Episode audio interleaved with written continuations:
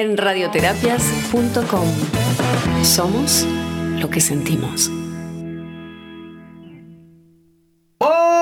Mantente siempre comunicado con la radio oficial de los terapeutas del mundo. Síguenos en nuestro fanpage en Facebook, así como también en Instagram, buscándonos como Radioterapias. Además, podrás comunicarte en directo con nosotros a través de nuestro WhatsApp, el más 569-7242-7060, más 569-7242-7060. No olvides que en radioterapias.com somos lo que sentimos.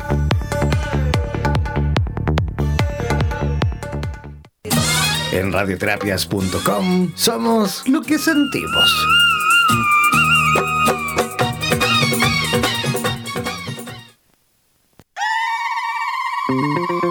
No olvides descargar gratis la aplicación de radioterapias en Google Play y disfruta de nuestra programación continua las 24 horas del día y los 7 días de la semana.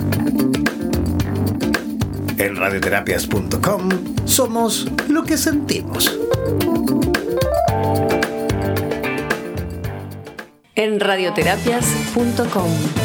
Somos lo que sentimos. Mantente siempre comunicado con la radio oficial de los terapeutas del mundo. Síguenos en nuestro fanpage en Facebook, así como también en Instagram, buscándonos como Radioterapias. Además, podrás comunicarte en directo con nosotros a través de nuestro WhatsApp, el más 569-7242-7060, más 569-7242-7060. No olvides que en radioterapias.com somos lo que sentimos.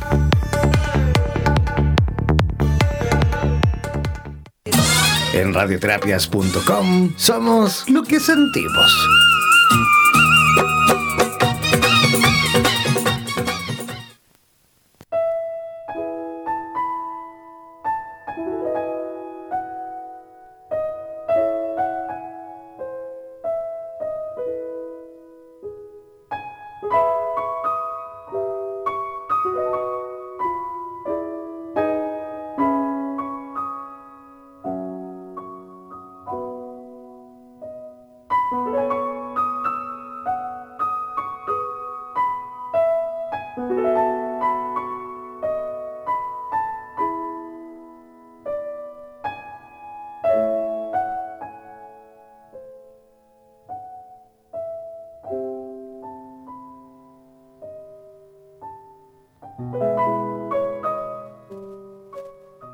Están? Muy buenos días. Eh, arrancando y comenzando un programa más en Buenos Días Bienestar. En esta parte del programa, todos los días, habitualmente, generalmente de lunes a viernes, entra una cortina. Una cortina musical, una presentación, que entra con una musiquita bien alegre para despertarlas con, alegría, con, felicidad, con, entusiasmo, con energía. Pero hoy nos despertamos con esa energía. Hoy nos despertamos felices y contentos y radiantes como deberíamos o como debiésemos despertar cada día.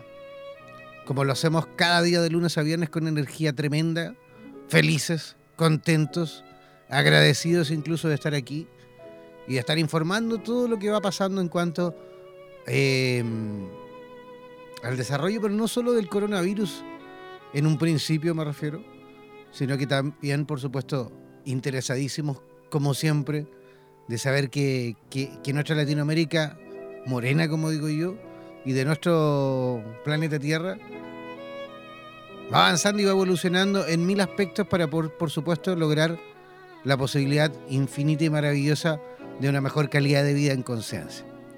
Ese ha sido siempre nuestro objetivo fundamental. Pero, pero hoy no hay mucho que celebrar.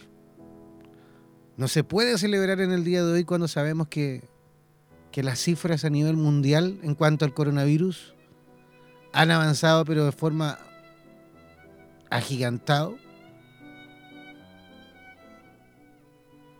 cuando sabemos que ya van más de 348.110 casos de, de nuevos infectados y detectados en distintos países del mundo.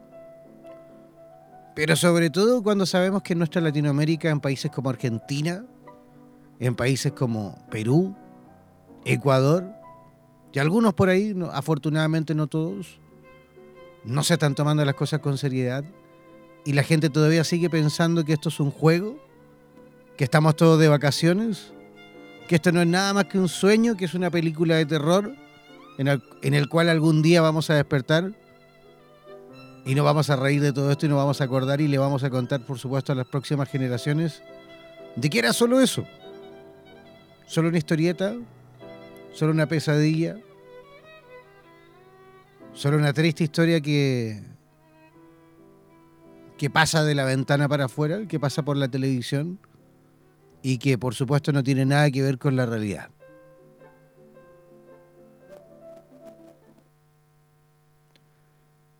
El problema es que esa historieta ya, no, ya quisiésemos nosotros que fuese historieta, ya quisiésemos nosotros de que fuese una película, que fuese un guion y que no fuese real.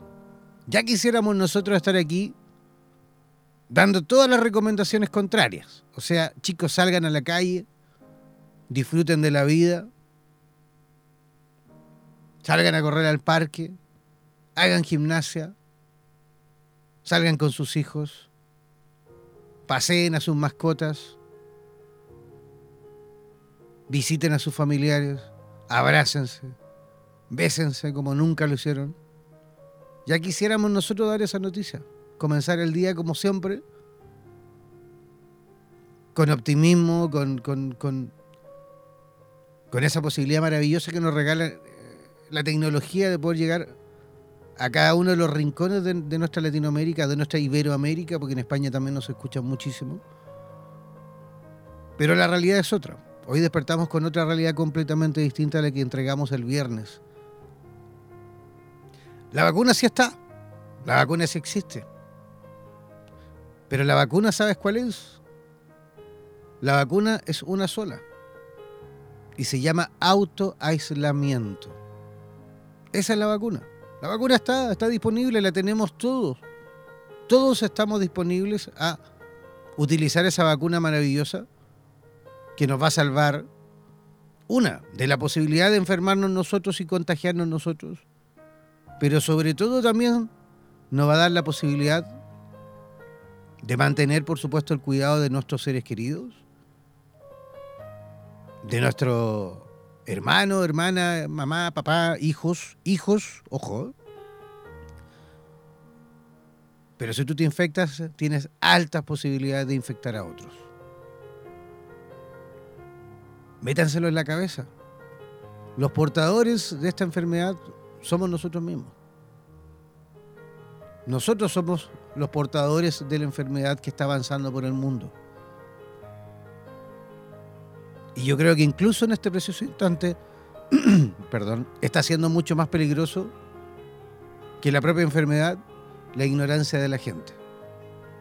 Esto de creer que es un juego, que es una jugarreta, por ahí hasta diciendo muchas veces algunos medios y alguna información descabellada que esto es un montaje. e incluso imaginémonos en, el peor de, de los escenarios de que, de que así lo fuese. ¿Qué me importa a mí todo? A mí me importa en este preciso instante de que esto pare. A mí me importa en este preciso instante de que esto se acabe, se termine, de que le pongamos freno a esta cuestión, de que no siga muriendo gente y de que no sigan incluso ustedes teniendo que estar en casa encerrados, al igual que nosotros, al igual que toda una humanidad que en este momento lo hace. Ya quisiésemos nosotros de que todo esto parase y de que mañana todos vuelvan a salir a la calle y que esto no sea más que una triste pesadilla de la cual afortunadamente podamos despertar. Pero no, no es así. Imagínense ustedes de que tuviesen que embarcarse en un avión en el cual tienen que atravesar el océano, cual fuese, y que tienen serias posibilidades de que en ese trayecto el avión se caiga. El avión lleno, por supuesto, de pasajeros y en esos, entre todos esos pasajeros van ustedes. ¿Tú te subirías a ese avión? Y, lo que es peor, ¿te subirías solo? ¿Sola? ¿O subirías incluso a tus seres queridos a ese avión? ¿Te llevarías a tu familia completa en ese avión? Sabiendo, ¿eh? De que hay una tremenda porcentaje de posibilidad de que ese avión no llegue a, destino final. ¿Te subirías? ¿Subirías a tu hijo, a tu hija, a ese avión, a tu mujer, a tu madre, a tu padre, a tus mejores amigos? ¿Lo subirías a ese avión? Yo no. No sé tú. Eso es lo que estás haciendo. El que salgas a la calle todos los días, no solo te expones tú, estás exponiendo a una gran cantidad de personas. ¿Es tan grave todo esto? Es tan grave todo esto para que empiecen a, a visualizar lo que está pasando realmente. Es tan grave todo esto de que si se ponen a pensar hay un montón de, de compatriotas de ustedes desde cualquier lugar del mundo que se encuentran atrapados en aeropuertos en distintas latitudes sin poder volver a casa. Pero ¿saben por qué es tan grave? ¿Y saben por qué no vuelven a casa? No es porque los gobiernos no quieran hacerlo, no es porque los gobiernos no estén moviéndose desde el punto de vista de cancillería, así que sé yo, para que sus compatriotas vuelvan a casa. No, no, no, no, si no están así. Ellos por supuesto que quieren que los compatriotas vuelvan a sus países de origen. Pero ¿saben cuál es el problema? De que esto es tan grave que nadie se quiere exponer a tomar un avión y partir a cualquier lugar del mundo a buscar un grupo de personas que lo más probable que también vengan contagiados. O en algún porcentaje de ellos así, por supuesto, presenten la posibilidad gigantesca de estar infectados. Es así de grave.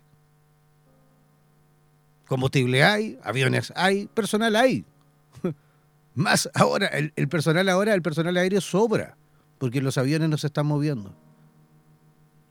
Hay pilotos porque por ahí se atreven y están diciendo que ellos se comprometen a ir en aviones ni siquiera comerciales, muchas veces incluso aviones de las Fuerzas Armadas, de la Fuerza Aérea de distintos países. Pero el problema es que cómo lo haces para traerte un avión en la cual lo más probable que venga, si no todos, la mayoría de ellos infectados y en el trayecto, por supuesto, terminarán de infectarse los demás.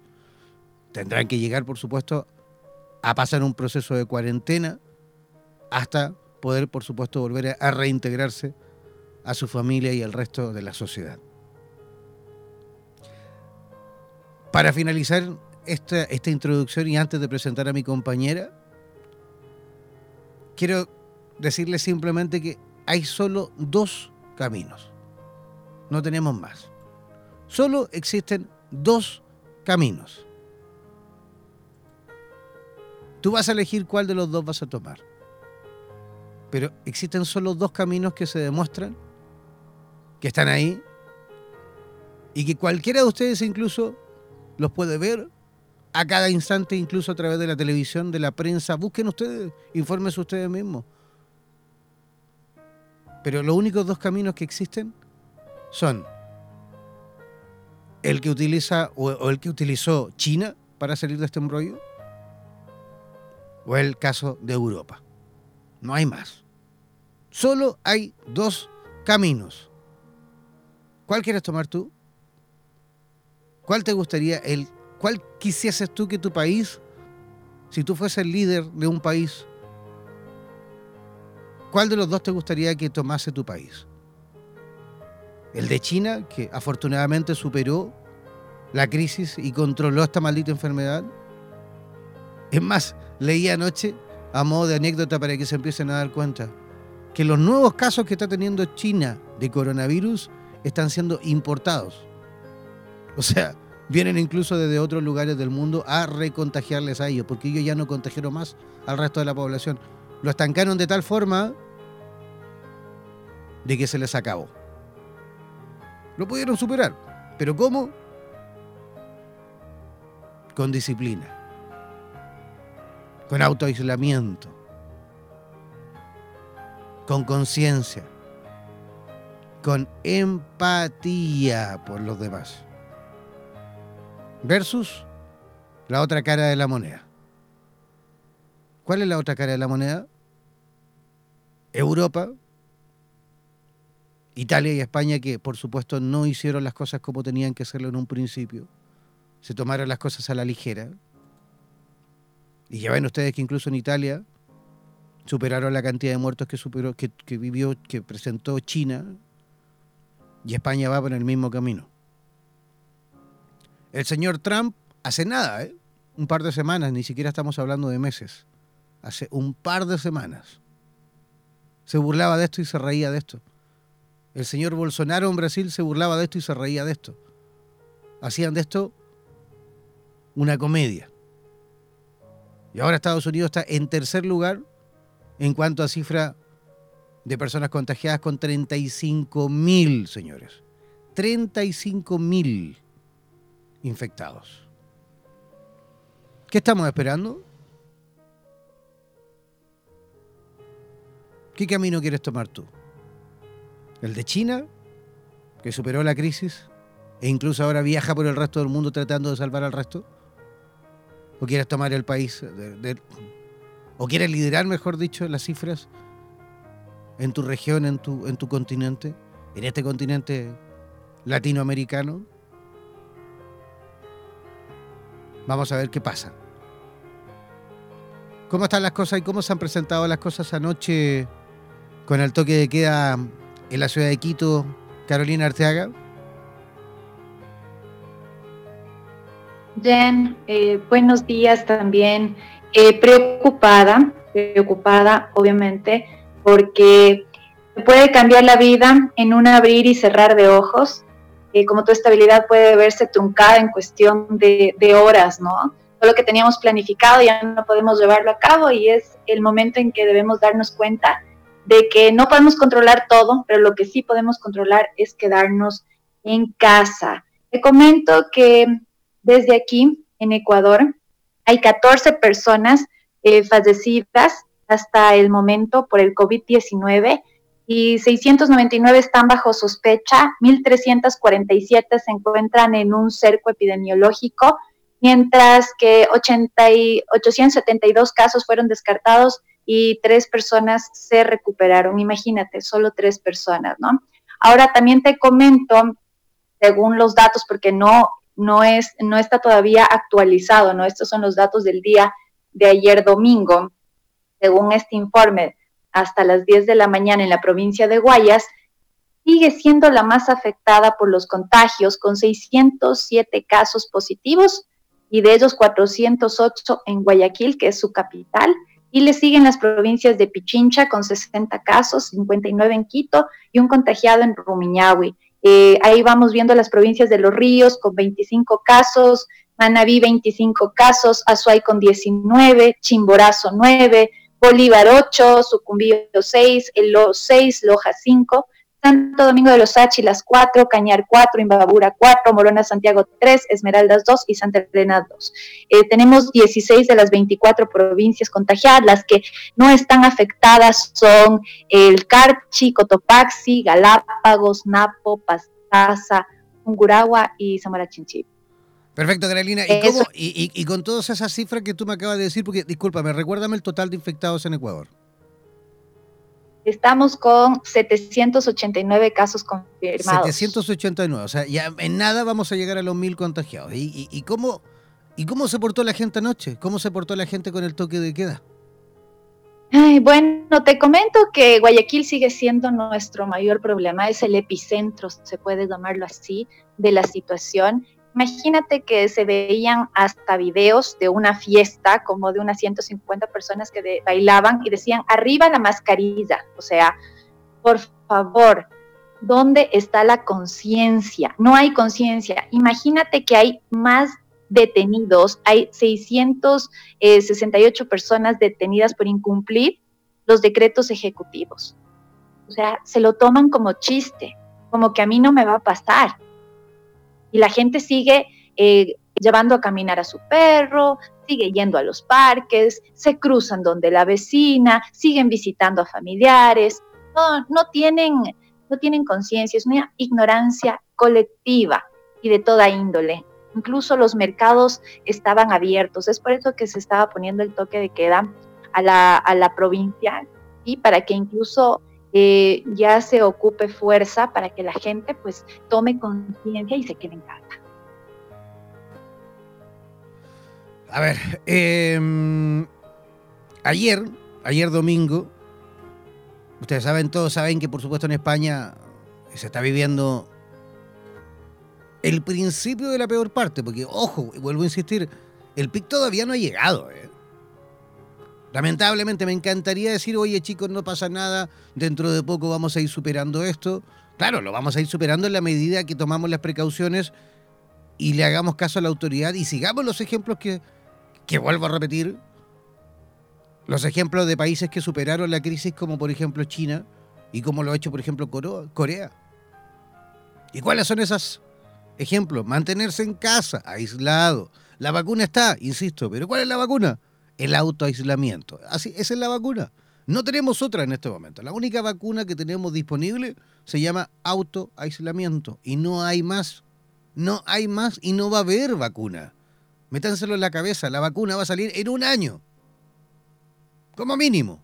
Por ahí ya están saliendo algunos artículos de científicos, ya sea americanos, alemanes. Hoy día estuve leyendo que ayer se pudo separar una partícula que en Alemania que ya están viendo cómo. Eh, en China también están casi a puntito de sacarlo. Pero bueno, aunque salga esa vacuna ahora, tienen que pasar muchas etapas de prueba. No es que la vacuna la vayan a sacar ahora, en el caso de los más inteligentes, los que tengan más recursos, la mejor tecnología, los mejores científicos del planeta, saquen la vacuna y, y empiecen la próxima semana a vacunar a todos. No, no, no, no, no, no, no, no. Por favor. Esto no va a ser así. No va a ser así. Ya quisiésemos que fuese así, pero no va a ser así. La vacuna no puede inocularse a todo el mundo de la noche a la mañana, tiene que pasar por mucho testeo. Y eso puede llegar a pasar un año para eso. Bueno, pongámonos en el mejor de los escenarios, ya, seis meses, la mitad. Oye, si esto, si seguimos como seguimos, en seis meses, podríamos por supuesto estar contando una verdadera historia y una verdadera película de terror. Películas de terror que ya están viviendo países como Italia. España y Italia están viviendo una situación dramática. Además, ojo, ¿eh? además de las cifras de infectados y fallecidos que ya son dantescas, están enfrentando y comenzando a enfrentar otra situación que yo creo que aquí también la vamos a enfrentar muy pronto si no tomamos las medidas como corresponden. Y es que el personal sanitario en España, solo en España, me imagino que en Italia eso es un poco superior, pero en España, solo en España ayer el 10%, ojo, el 10%, que es muchísimo, de la población sanitaria, del personal sanitario a nivel nacional, estaba infectado. Lo más probable es que si el 10% del personal sanitario se infecta, va a avanzar rápidamente en cuanto a la cantidad de profesionales del área de la salud que también se van a infectar y puede llegar un momento en el cual no habrá personal sanitario para atender al resto de la población. Porque no están los insumos. Y no por falta de recursos, ¿eh? Ojo. Miren a Estados Unidos. Miren a Italia. Adelante, Carolina. Sabes que a mí también me llamó la atención un artículo que se publicó en el en el New York Times que decía que América Latina va a ser el nuevo epicentro ¿sí? del COVID-19. Y obviamente decían que los portadores de, de, las enfermedades, porque América Latina tiene, va a tener la mayor parte de víctimas de coronavirus y que era esencial que los gobiernos nacionales tomen dos importantes decisiones. En primer lugar, la más urgente, que inviertan masivamente en medidas de contención de la propagación de la epidemia, creando todos los incentivos posibles para que los ciudadanos eviten la circulación, situación que no se ha tomado en toda América Latina, en ciertos puntos sí, pero ya a veces muy tarde. En segundo lugar, y a largo plazo, que inviertan más y mejor en sus sistemas de salud para garantizar el acceso de todos los ciudadanos a la atención médica y asegurar que la región no esté tan desprotegida por las epidemias, porque es real. Y nosotros nos damos cuenta, no se ha hecho inversión hacia la salud, ¿ya? Entonces, eh, date cuenta que nosotros acá no solamente tenemos problemas de comorbilidad, sino también tenemos otro tipo de, infecciones, ¿no? Entonces, América Latina es, también somos víctimas de violencia, eh, tenemos morbilidad y mortalidad. Entonces, sí, nosotros tenemos que darnos cuenta que los sistemas de salud latinoamericanos eh, tratan enfermedades totalmente diversas, desde la hipertensión hasta la diabetes, ¿no? Y que nosotros tenemos que tener en cuenta que otras personas gastan un millón, ¿sí? Eh, para el tema de cuidados intensivos, ¿no? Y se estimaba que el equivalente de lo que América Latina tendría que invertir, si de verdad va a invertir, sería más o menos un equivalente a 250 millones de dólares para la hospitalización. Es por eso que se decía que es mejor el prevenir que comenzar a tener que invertir en el tema ya de salud por el tema de los contagiados. Imagínate. Bueno, así están las cosas y como les comentaba yo recién, a modo de, de introducción también, Italia por supuesto no lo ha pasado nada de bien y no lo está pasando bien y lo más probable es que, se, que siga pasándolo mal porque se le descontroló esta pandemia. A ellos la epidemia que le llegó a su país se le descontroló completamente. Recuerden que Italia registró eh, eh, en las últimas 24 horas ya tenían 651 fallecidos. Solo en 24 horas. Y el balance total rosa los 5.500 fallecidos. 5.500 fallecidos. ¿eh? No estamos hablando de infectados, que ya sería una cifra brutal. Estamos hablando de fallecidos. ¿Cómo,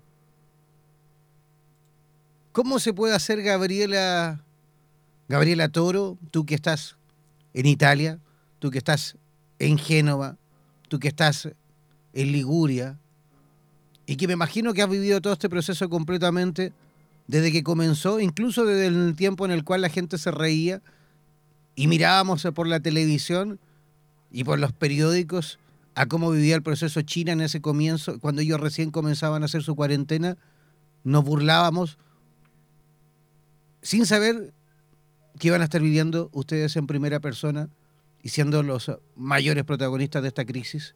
¿Cómo lo hacemos, Gabriela Toro, para poder incentivar y poder explicarle realmente a la gente que nos escucha desde otros países de Latinoamérica de que esto no es un chiste y de que esto no es, una, no es un guion de película.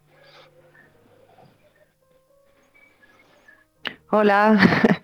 Bueno, lo parece, parece un guion de película considerando, bueno, yo soy cineasta, las últimas películas más exitosas de los últimos tiempos hablan precisamente de pandemias.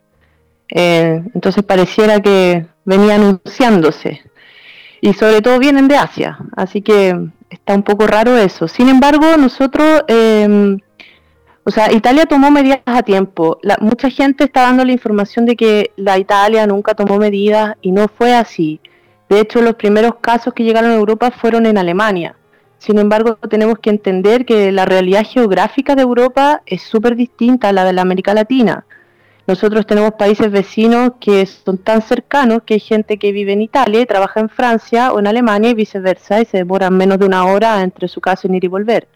Entonces, eh, la realidad fronteriza, eh, al ser tan vecina, también permea más, más situaciones. Y de hecho Italia se trajo a todos los italianos que estaban en China cuando comenzó la pandemia o la epidemia, los primeros casos se los trajo y los aisló y los controló y tomó medidas. Sin embargo, eh, cada país de la Europa, y esto ha sido una crítica que se le ha hecho a la comunidad europea, no tomaron una medida completa como comunidad. Cada país tomó una medida eh, en base a su realidad geográfica o nacional. Y de hecho, para contarles una anécdota, yo iba a viajar a Chile el día, el día 12 de marzo y no me dejaron salir. Esa es mi hija. Ella hablando italiano. Sí, estaba en cuarenta, hablando italiano. Em, pero sí, claramente que la medida yo me quedo en casa o como dicen acá, yo resto a casa ha sido eh, bastante eficiente.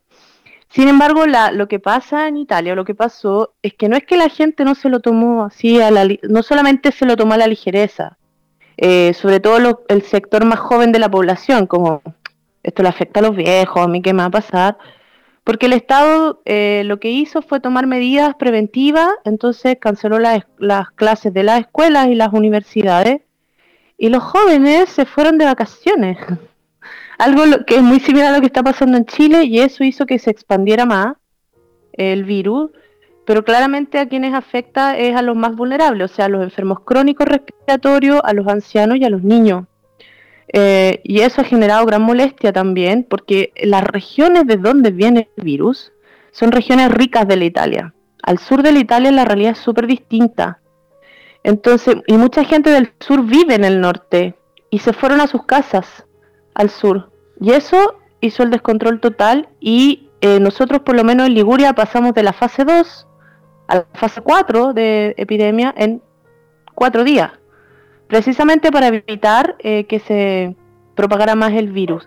Y esas fases toman medidas de, control muy, eh, muy concretas. O sea, yo no puedo salir de mi región, yo no puedo hacer un viaje, ni siquiera a Milán, que vivo muy cerca, o viceversa. No puedo desplazarme más de 200 metros alrededor de mi manzana. Y se han tomado medidas de precaución que tienen también del gobierno, cosa que muchos países no han hecho porque quedarse en casa para mucha gente implica una pérdida económica gigante. Hay locales que están cerrados o que están en quiebra, entonces la inyección económica es importante y eso en nuestros países de la América Latina es un tema. No todo el mundo se puede quedar en casa, pero la idea es amortiguar lo máximo posible la expansión del virus. Gabriela, pero, pero a ver, eh, sí, yo entiendo perfectamente, de hecho las medidas se tomaron desde el punto de vista, digamos, del Estado, de la responsabilidad que tiene el Estado con hacerlo. Pero a ver, nosotros también hemos recibido una cantidad enorme de videos que vienen desde Italia, desde España, de, gente que nos dice, hey, no cometan los errores que cometimos nosotros. El Estado a lo mejor sí tomó las medidas correspondientes, incluso a lo mejor a tiempo, pero tal cual tú lo dijiste, es la población el problema. No puede ser que en este momento en Argentina, en Ecuador, en Perú, estoy hablando de esta otra parte del charco, Oye, haya más personas, anoche hayan habido más personas detenidas que personas infectadas. O sea, ¿de qué estamos hablando? Chile. O sea, no, en Chile no. Afortunadamente hubieron casos puntuales anoche en Chile, muy, muy, muy poquitos. Pero estamos hablando de otros países como Argentina, Perú, Ecuador, en la cual hay más casos de, personas eh, eh, detenidas que de infectados. Entonces, ojo con eso. Porque tú me dices por ahí, claro, hay países que la realidad económica eh, eh, eh, no les permite quedarse en casa, discúlpenme, pero ¿qué, saco con tener trabajo? ¿Qué saco con tener dinero en los bolsillos? Si lo más probable es que me contagie. la, realidad ahí la realidad ahí es que te mueres de hambre o te mueres del virus. O sea, eso es una realidad. la pandemia es lo que, Es que no están así porque, a ver, nadie se va a morir de hambre en este momento, estoy más que claro. está todos los, gobiernos de cabeza para sacar la situación de la crisis sanitaria, por favor. No estamos en tiempos normales en la cual sí, claro, si nadie te pesca, te vas a morir de hambre si no sales a trabajar. Estamos viviendo otra situación. Bueno, ese, ese es el tema que nosotros como chilenos que vivimos en Italia nos preocupa muchísimo porque Chile no ha tomado ni una medida de prevención a la, a la población. No hay detenidos, sin embargo, apenas se decretaron medidas súper baja y de hecho estas son las noticias que salen en Europa sobre los dichos del ministro de Salud y el mismo presidente de la República. O sea, no puede decir un ministro de Salud de un Estado democrático que el virus puede que se vuelva buena persona. Entonces no hay detenidos, pero quienes exportaron el virus a Chile principalmente venían de Europa y ya sabiendo de que había medidas de control súper serios, que la población no tomó eh, en serio el virus y que se, se disgregaron y que eso generó la pandemia, porque entendamos que muchos de los casos que están en Europa son gente que venía precisamente de estos dos países, Alemania e Italia, y que se empezaron a propagar.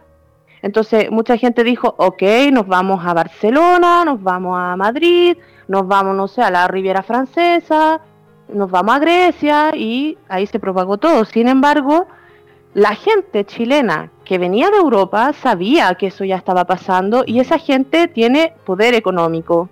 Y esa gente se fue a las playas, al litoral central, a las casas de veraneo a pasar la cuarentena, desabasteciendo pueblos que son pequeños, que no tienen tanto acceso a los insumos básicos, entonces va generando una ola peor y la falta de conciencia de las personas ha sido lo que más uno ha generado rabia y malestar, obviamente, porque hay gente que no puede dejar de trabajar, no solamente pensemos en la gente que no tiene plata, sino que en la gente que necesita prestar ayuda. O sea, hay, servicios que se tienen que mantener, como el transporte, como, los servicios médicos.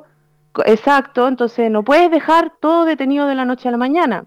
Acá en Italia se va a implementar una medida de que se va ahora a, va a regir dentro de poco, porque muchos trabajadores de otras áreas decían, bueno, eh, nosotros nos queremos ir a la casa, pero tiene que venir el Estado también a decirle, esto es un decreto, porque si tú faltas al trabajo, te echan, te despiden.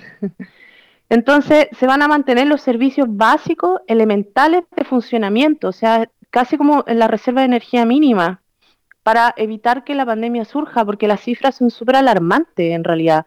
No solamente son los muertos, sino que además los pronósticos que se hacen de expansión del virus, que pueden alcanzar a los 45 millones de personas en la población italiana, consideremos que igual la masa de gente es mucho más grande, y eso que no se está considerando toda una población que son los migrantes, los que no tienen documentos, o sea, genera la pandemia toda una seguidilla de otras situaciones colaterales que no se están visibilizando, porque esto es lo más concreto, digamos como por ejemplo eh, el amotinamiento en las cárceles, los sistemas de salud carcelarios, la violencia intrafamiliar en tiempos de cuarentena. Entonces las policías tienen que actuar ¿sí? de otras maneras también. Entonces, esos son, los, esos son los, las cosas concretas. La gente, eh, por lo menos en mi región, fue súper consciente desde un comienzo, porque Génova y Liguria tienen una historia de, de guerras, digamos, por historia, ¿no? Entonces la gente tomó medidas inmediatas sobre todo porque las regiones más contaminadas venían precisamente como vecinas a la nuestra. Entonces apenas se conocieron los primeros casos en Milán, Torino, la gente inmediatamente empezó a actuar y empezó a tomar medidas y en la escuela de mi hija nos, mandaron informes o las mamás de la escuela haciendo sugerencias y etcétera. Entonces mi región fue bien y es la región donde yo vivo es la región con más alta tasa de ancianos o sea, es la región con más ancianos que tiene toda Italia. Entonces la gente se cuida inmediatamente. Y los primeros casos llegaron precisamente de regiones externas. Entonces eso empezó a propagar todo y las personas se cuidaron inmediatamente y la comuna y los barrios han tomado sus medidas. Ejemplo, el resguardo de los vecinos, saber si el vecino que vive en tu edificio puede salir o no, si es mejor que vaya otra persona a comprar por él, etcétera. Eso ha sido importante, el trabajo territorial de barrio, de comunidad, porque el Estado tampoco puede hacerlo todo solo si nosotros no actuamos. O sea, más en estados ingobernables como Chile, que ha sido tremendo, porque no, no existe una medida de control y porque no va a haber sistema de salud ni público ni privado que lo resista. Eh, Gabriela, te presento a Carolina Arteaga en conexión directa desde Quito, que ya también te quiere hacer algunas preguntitas. Gabriela, ¿cómo estás? Mira, sabes que me llamó muchísimo eh, también eh, la atención y se me ha movido el corazón al ver que se tomaban ya estos códigos de guerra donde se decidía en la unidad de cuidados intensivos qué persona podía eh, tener acceso y se tomaba en cuenta la edad y si es que tenía enfermedades como cardiología cardiopatías o diabetes o sistema inmunológico deprimido. Incluso se puso un artículo que decía eh, masacre de ancianos. ¿Cómo lo ven desde allá? Sí, bueno, eso, eso tiene que ver con las medidas de las fases eh, que tiene la pandemia o la epidemia en un lugar eh, y eso está decretado por la OMS, o sea, la Organización Mundial de la Salud. Es súper dramático pero lo que se hace es, de acuerdo a la fase, nosotros ya vamos en fase 6, que es la más alta, eh, sobre todo en las regiones de, Lombardía y Piemonte, que es donde está Torino, Milán, para que se hagan un referente. Uno de los lugares más afectados es Brescia, donde han sido centenares las personas que han muerto. Lo que hace em, el código de guerra es que tú actúas con un nivel de emergencia diferente. En una guerra, porque yo lo investigué porque me pareció súper violenta la noticia. eh, es que se deje deliberadamente morir a la gente.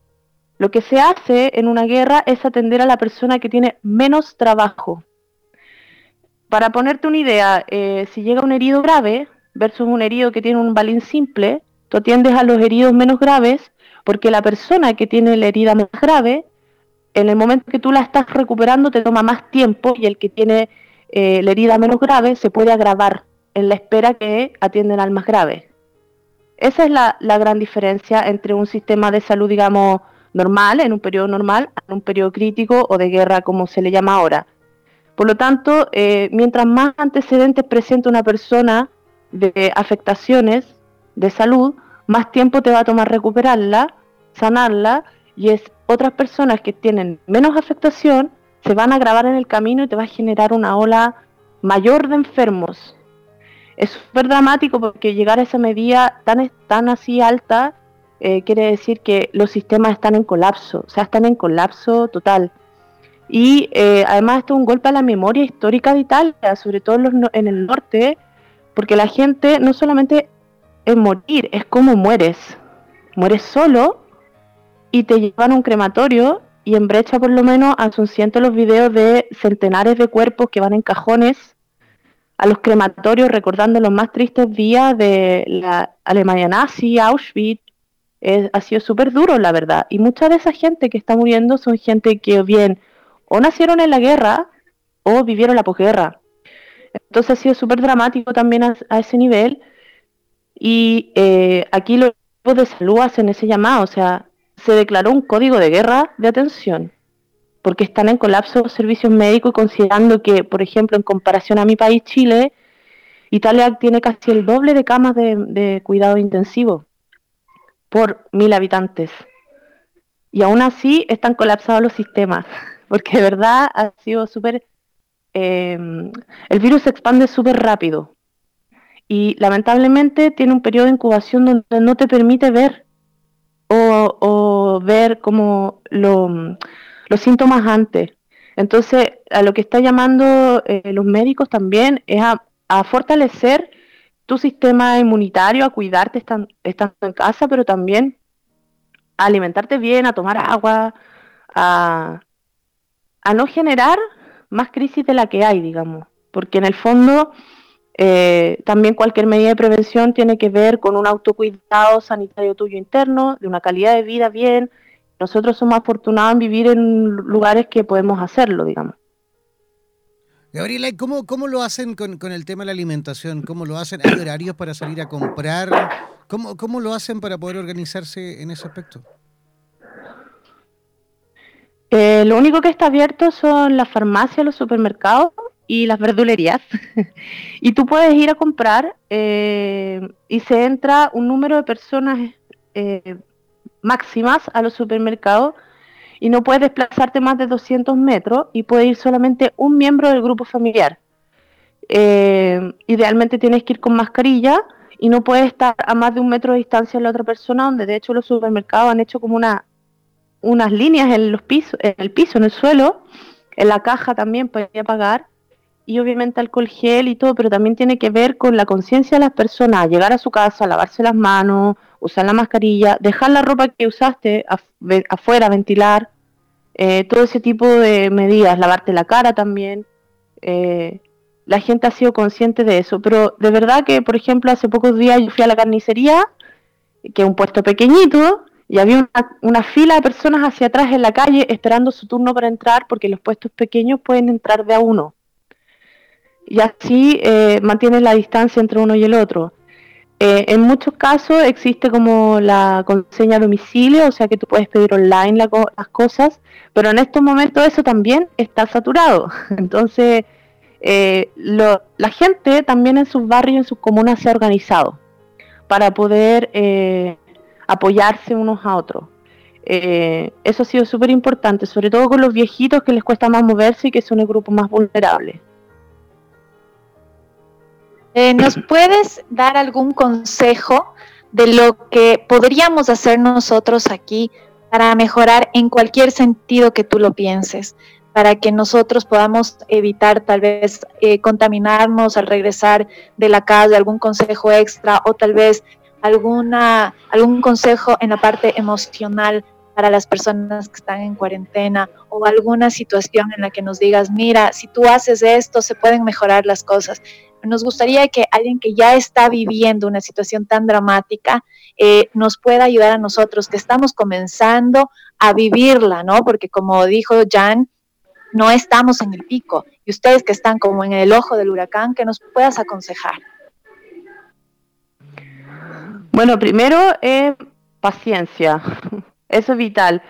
Em, yo creo que lo más fuerte que vivimos fue eh, el no, es como la incertidumbre, no saber cuándo iba a terminar, cómo iba a ser, qué medidas a tomar.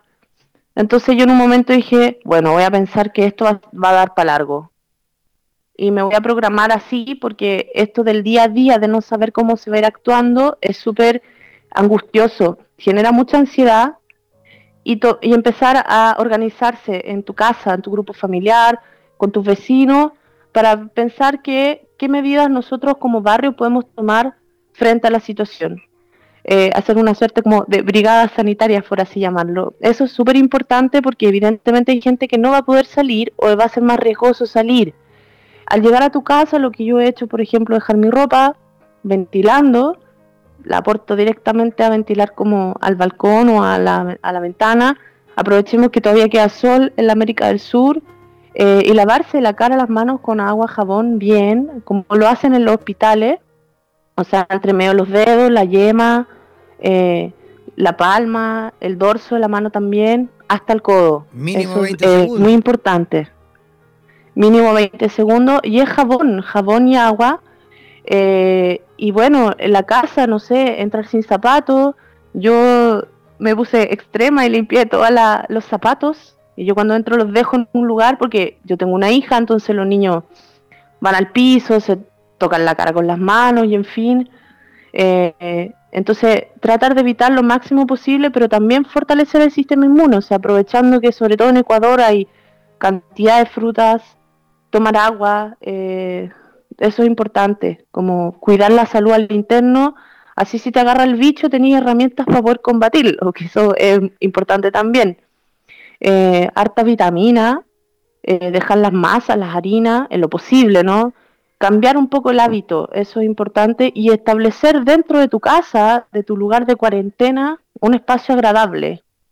Eso también es importante porque va, a ser tu refugio, tu espacio durante muchos días. Entonces, no tomarlo como una cárcel, quizás al contrario, porque ese estado de que tú estás como encerrado es lo que te genera mucha ansiedad, como no puedo salir. Sin embargo, aquí como que la gente se lo ha tomado bien, quizás también porque somos países que los inviernos son largos, entonces la gente psicológicamente ya igual está más preparada al encierro, digámoslo así. Pero eh, los países latinos, que son más de contacto y de piel, eh, es ponernos creativos y eh, cambiar los hábitos en nuestro espacio, en nuestros barrios. Nosotros hacer el, el, resguardo, o sea, mantener la distancia y sobre todo eh, una buena higiene, una buena higiene. El virus, el virus no, es inmediato, de hecho puede permanecer en, tu, en tu garganta unas cuatro horas, así que cada vez que llegas de tu casa o o cuando llegues a, la noche puedes hacerte cargaras con sal, expulsar todo, hacer una buena higiene también como las vías respiratorias, eso es importante. Y eso, o sea, y tomar conciencia más que nada, eso, es vital. La conciencia, eso es vital. o sea, si tú puedes quedarte en tu casa, hazlo. Ajá. ¿Qué es lo que decíamos recién justamente si la vacuna es esa? La vacuna es la conciencia, la vacuna es el auto aislamiento.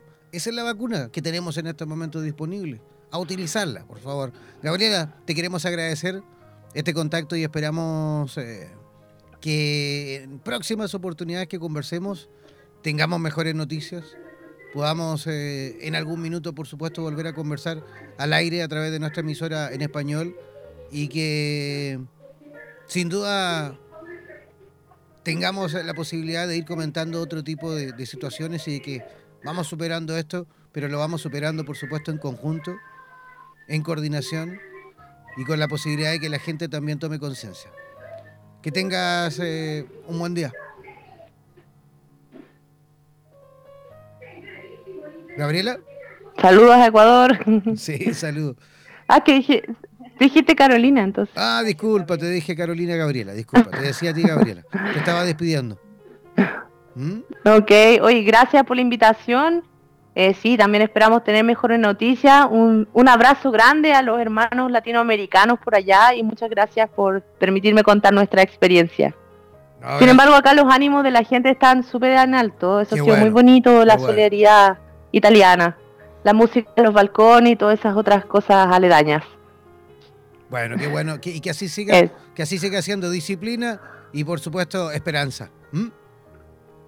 Eso es muy importante. Muchas gracias, Jan, y gracias a todos por allá. Un gran abrazo. Un abrazo hasta Italia, hasta Génova.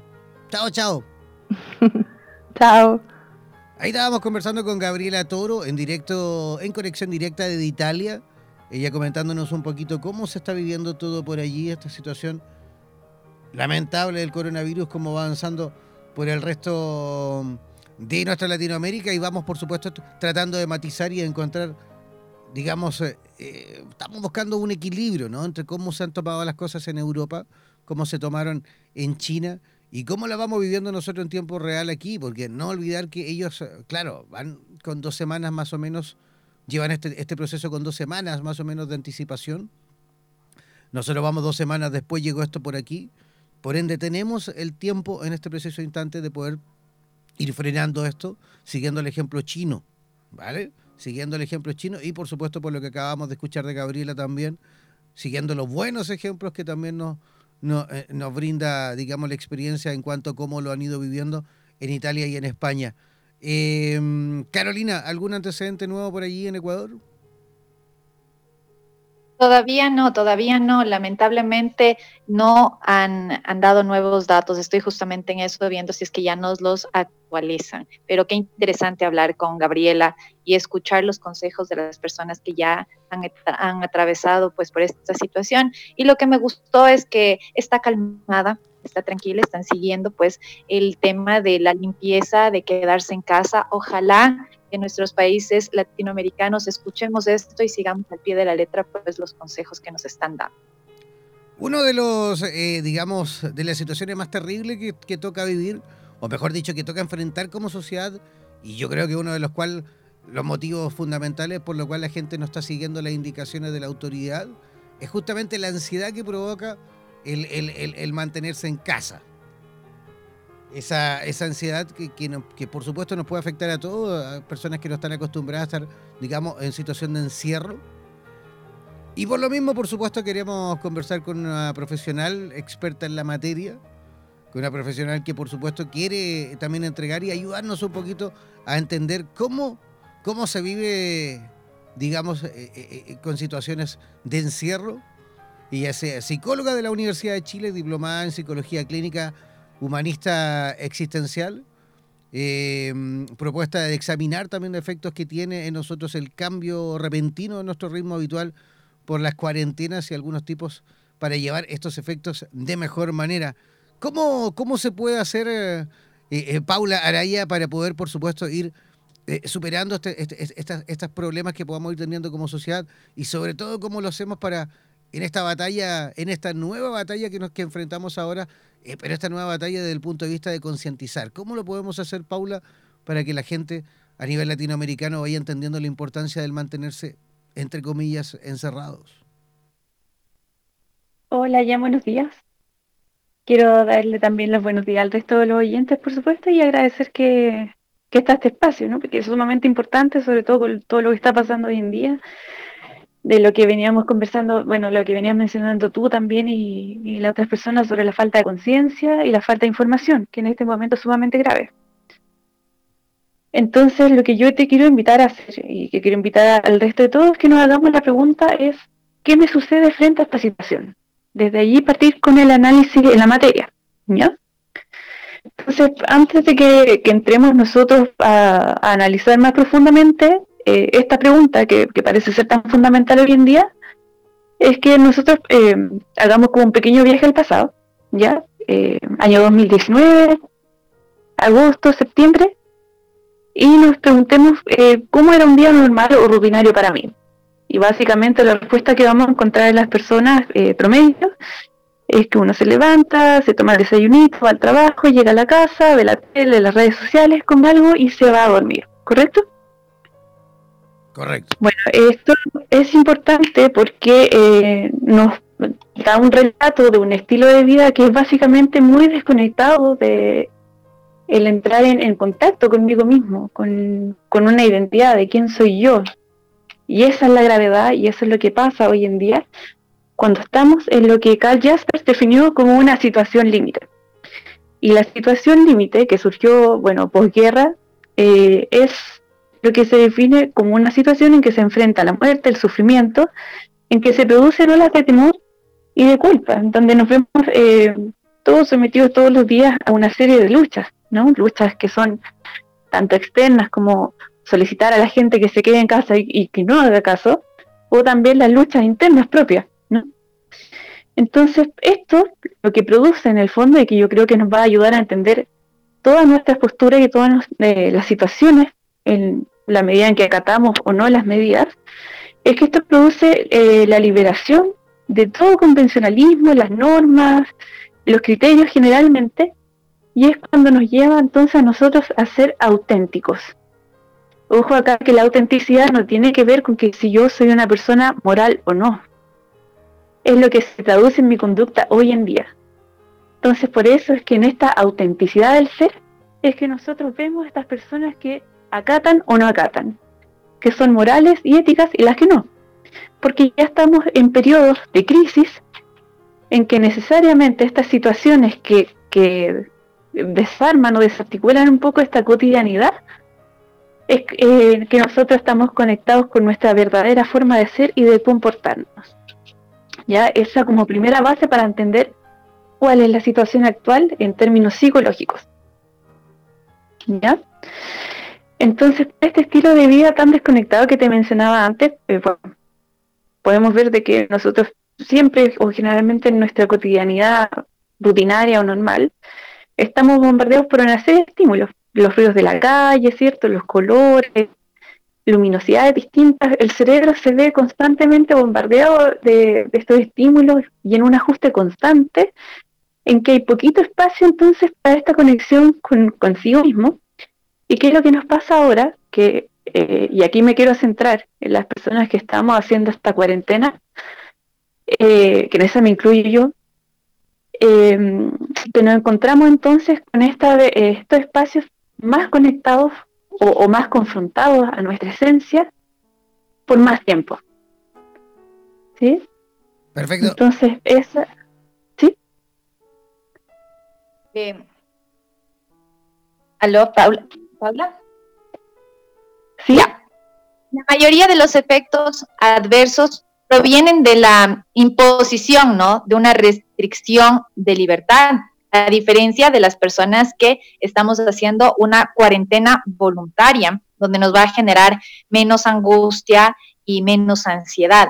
Sabes que me ha llamado mucho la atención de los videos de, la, de los adolescentes en esta cuarentena, ¿no? Como la ignorancia ante la situación y la ansiedad que están generando. Veo que se lanzan eh, botellas con alcohol, hacen videos irracionales, es como que no hubiera un control, como que la ansiedad de ellos está saliendo de control y están siendo obligados, impuestos a estar en esta eh, en esta cuarentena en vez de tener un grado de conciencia del por qué lo deben realizar. ¿Y nos puedes explicar un poquito cómo está funcionando esta psiquis de los adolescentes? Claro, justamente esto viene por una falta de control o una falta de puesta de límites que vemos eh, evidenciada en el transcurso del tiempo, ¿no? Cada vez es más difícil ponerle un límite que es fundamental en, la función del adulto en relación con el adolescente. Cada vez más hemos visto más eh, desconexión dentro del contexto de la familia, en el contexto educacional, etcétera, por las distintas razones que hemos podido mencionar hoy en día, que hay una falta de la función del adulto en poner límite y contexto al adolescente en su pleno desarrollo. El cerebro se demora mucho tiempo en, madurar, en establecer eh, un córtex eh, frontal, que es el que tiene que ver con el tema de la toma de decisiones, de un buen juicio adecuado, eso se demora. Se demoran consolidar una personalidad que esté bien estructurada hasta, se ha observado hasta los 35 años. Entonces, ¿por qué tenemos tantos adolescentes haciendo tanta cosa fuera de juicio? Precisamente por la falta de los límites y la falta del acompañamiento que tendría que habérsele brindado en momentos oportunos. Entonces, por eso es tan riguroso, como sabemos de que ya estos jóvenes no tienen un juicio formado, de que justamente si es que no están pudiendo tomar las medidas, si es que no se les puso límite a tiempo, bueno, entonces forzar, forzar esta, esta estadía en la casa, esta cuarentena, porque efectivamente estamos poniendo en riesgo el resto de la población. Y porque también necesitan esta puesta de límites más dura, ¿no? Porque si no van a seguir en este constante testeo de que hasta cuándo yo pruebo el límite, hasta dónde puedo llegar. Wow, es complicado. Anoche yo me quedé viendo la televisión hasta tarde, justamente tratando de ir monitorizando un poquito eh, eh, el cómo se, estaba viviendo el toque de queda en distintos países de, Latinoamérica. No solo aquí en Chile, sino que cómo se estaba viviendo en Argentina, cómo se estaba viviendo en Perú, cómo se estaba viviendo en Ecuador. Y, de verdad que era bastante, mm, ¿cómo decirlo?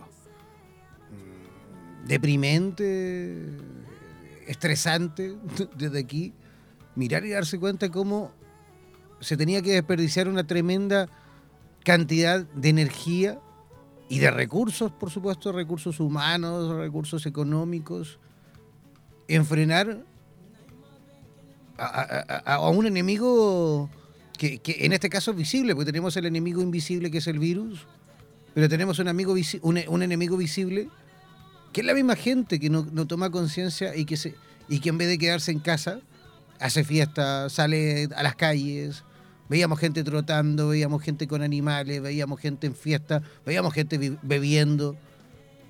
¿Cómo, cómo podemos realmente, y, discúlpame que vuelva a ser reiterativo, porque yo sé que a todos les he hecho mil veces la pregunta, pero ¿cómo lo hacemos, Paula, para poder eh, eh, eh, hacer que la población realmente entienda la importancia del mantenerse en casa y de la importancia que vamos haciendo las cosas como correspondan? Para que esta cuestión no siga esparramándose y no, y no sigamos, por supuesto, avanzando en cuanto a la cifra de contagiados. Claro, mira, yo ahí quiero hacer una distinción porque es sumamente importante lo que tú dices, pero también tenemos que separar una situación ideal de una situación real.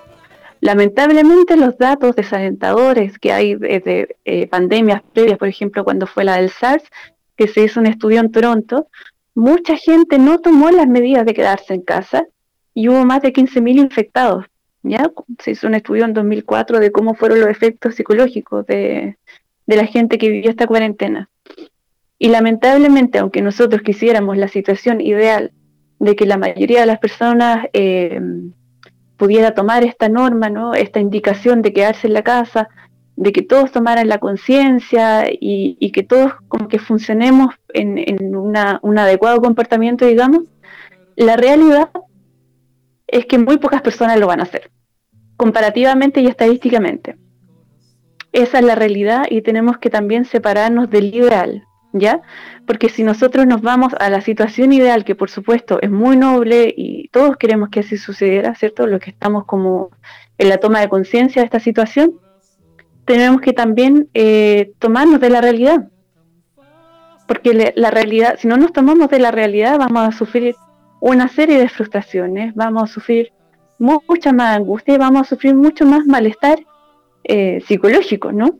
Con eso no estoy justificando de que eh, estas personas tienen que persistir entonces en estas conductas que van contra la salubridad y todo eso, sino dando un dato más duro, más como en definir cómo se ha ido comportando la humanidad frente a otras pandemias anteriores y qué es lo que podemos esperar de esta pandemia. Entonces, yo creo que lo principal es que la gente se informe. Eso ante todo, y como medida que todos hemos compartido, la información es lo principal. La ignorancia es la madre de todas las desgracias.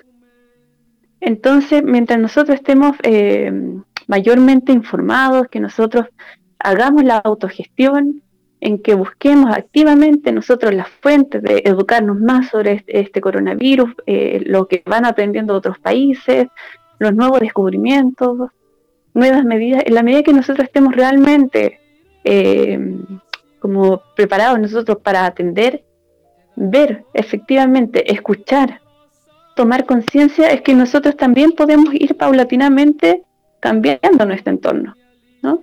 Conversando con las personas que conocemos y así formar una cadena que forme como una, una red, ¿no? Una verdadera red de contacto y que todos podamos ser un sostén del otro, pero tenemos que partir por la autogestión. Creo que eso es lo principal. Paula, mira, nosotros tenemos chicos en casa, eh, tú sabes, ya las escuelas están cerradas, los colegios también, las universidades también, pero han tomado la teleeducación para poder trabajar con los chicos. Y lo que veo y siento es que se está generando más angustia durante la cuarentena. Los profesores están enviando tareas que realmente no solo les va a tomar las horas que supuestamente tendrían que estar en clases, sino que les están tomando todo el día. Y pienso que la dirección de esto no está bien enfocada. En este momento estamos viviendo una guerra microscópica eh, para la supervivencia, donde lo más importante sería preparar a nuestros chicos para que estén bien en su sistema inmunológico y que estén tranquilos, ¿no? Eso ayuda al tema inmunológico y que por favor, eh, ¿cuál sería tu mensaje hacia las madres que quieren que los hijos sigan como que estarían eh, presentes, no se hacen, eh, no toman conciencia de realmente cómo está la situación? Así que me gustaría que nos digas, ¿está bien lo que está pasando? ¿Está correcto que los profesores envíen esa cantidad de deberes? ¿O en este encierro es mejor dar un poco de pausa también para poder tener conciencia sobre lo que está sucediendo a nivel global y prepararnos de otra forma. Claro, ahí yo creo que escapa un poco a, la materia en la que yo me enfoco. Creo que eso ya va más de la mano de los profesionales de la educación. Sin embargo, puedo dar eh, mi referencia o, o, mi opinión personal, ¿no? Ya más como Paula Araya y no tanto como una profesional que está como metida en ese tema directamente de educación. Eh, pero, más también respondiendo a lo que... La angustia de los muchachos en casa. Claro. Ahí justamente iba a direccionar la respuesta, eh, que es lo que tú preguntas, ¿no? Eh, bueno, el tema de la educación, si se hace con esta presión de que, bueno, hagamos como que aquí no está pasando nada y te bombardeo de información, es algo que, bueno, está fuera del lugar debido a, que tenemos nuevas circunstancias, ¿no? Estamos viviendo una situación que es anormal, atípica al ritmo cotidiano, que se vio interrumpido eh, repentinamente y que se empezaron a tomar una serie de decisiones, ¿cierto? Como para llevar o tratar de llevar eh, un ritmo que no se puede sostener efectivamente.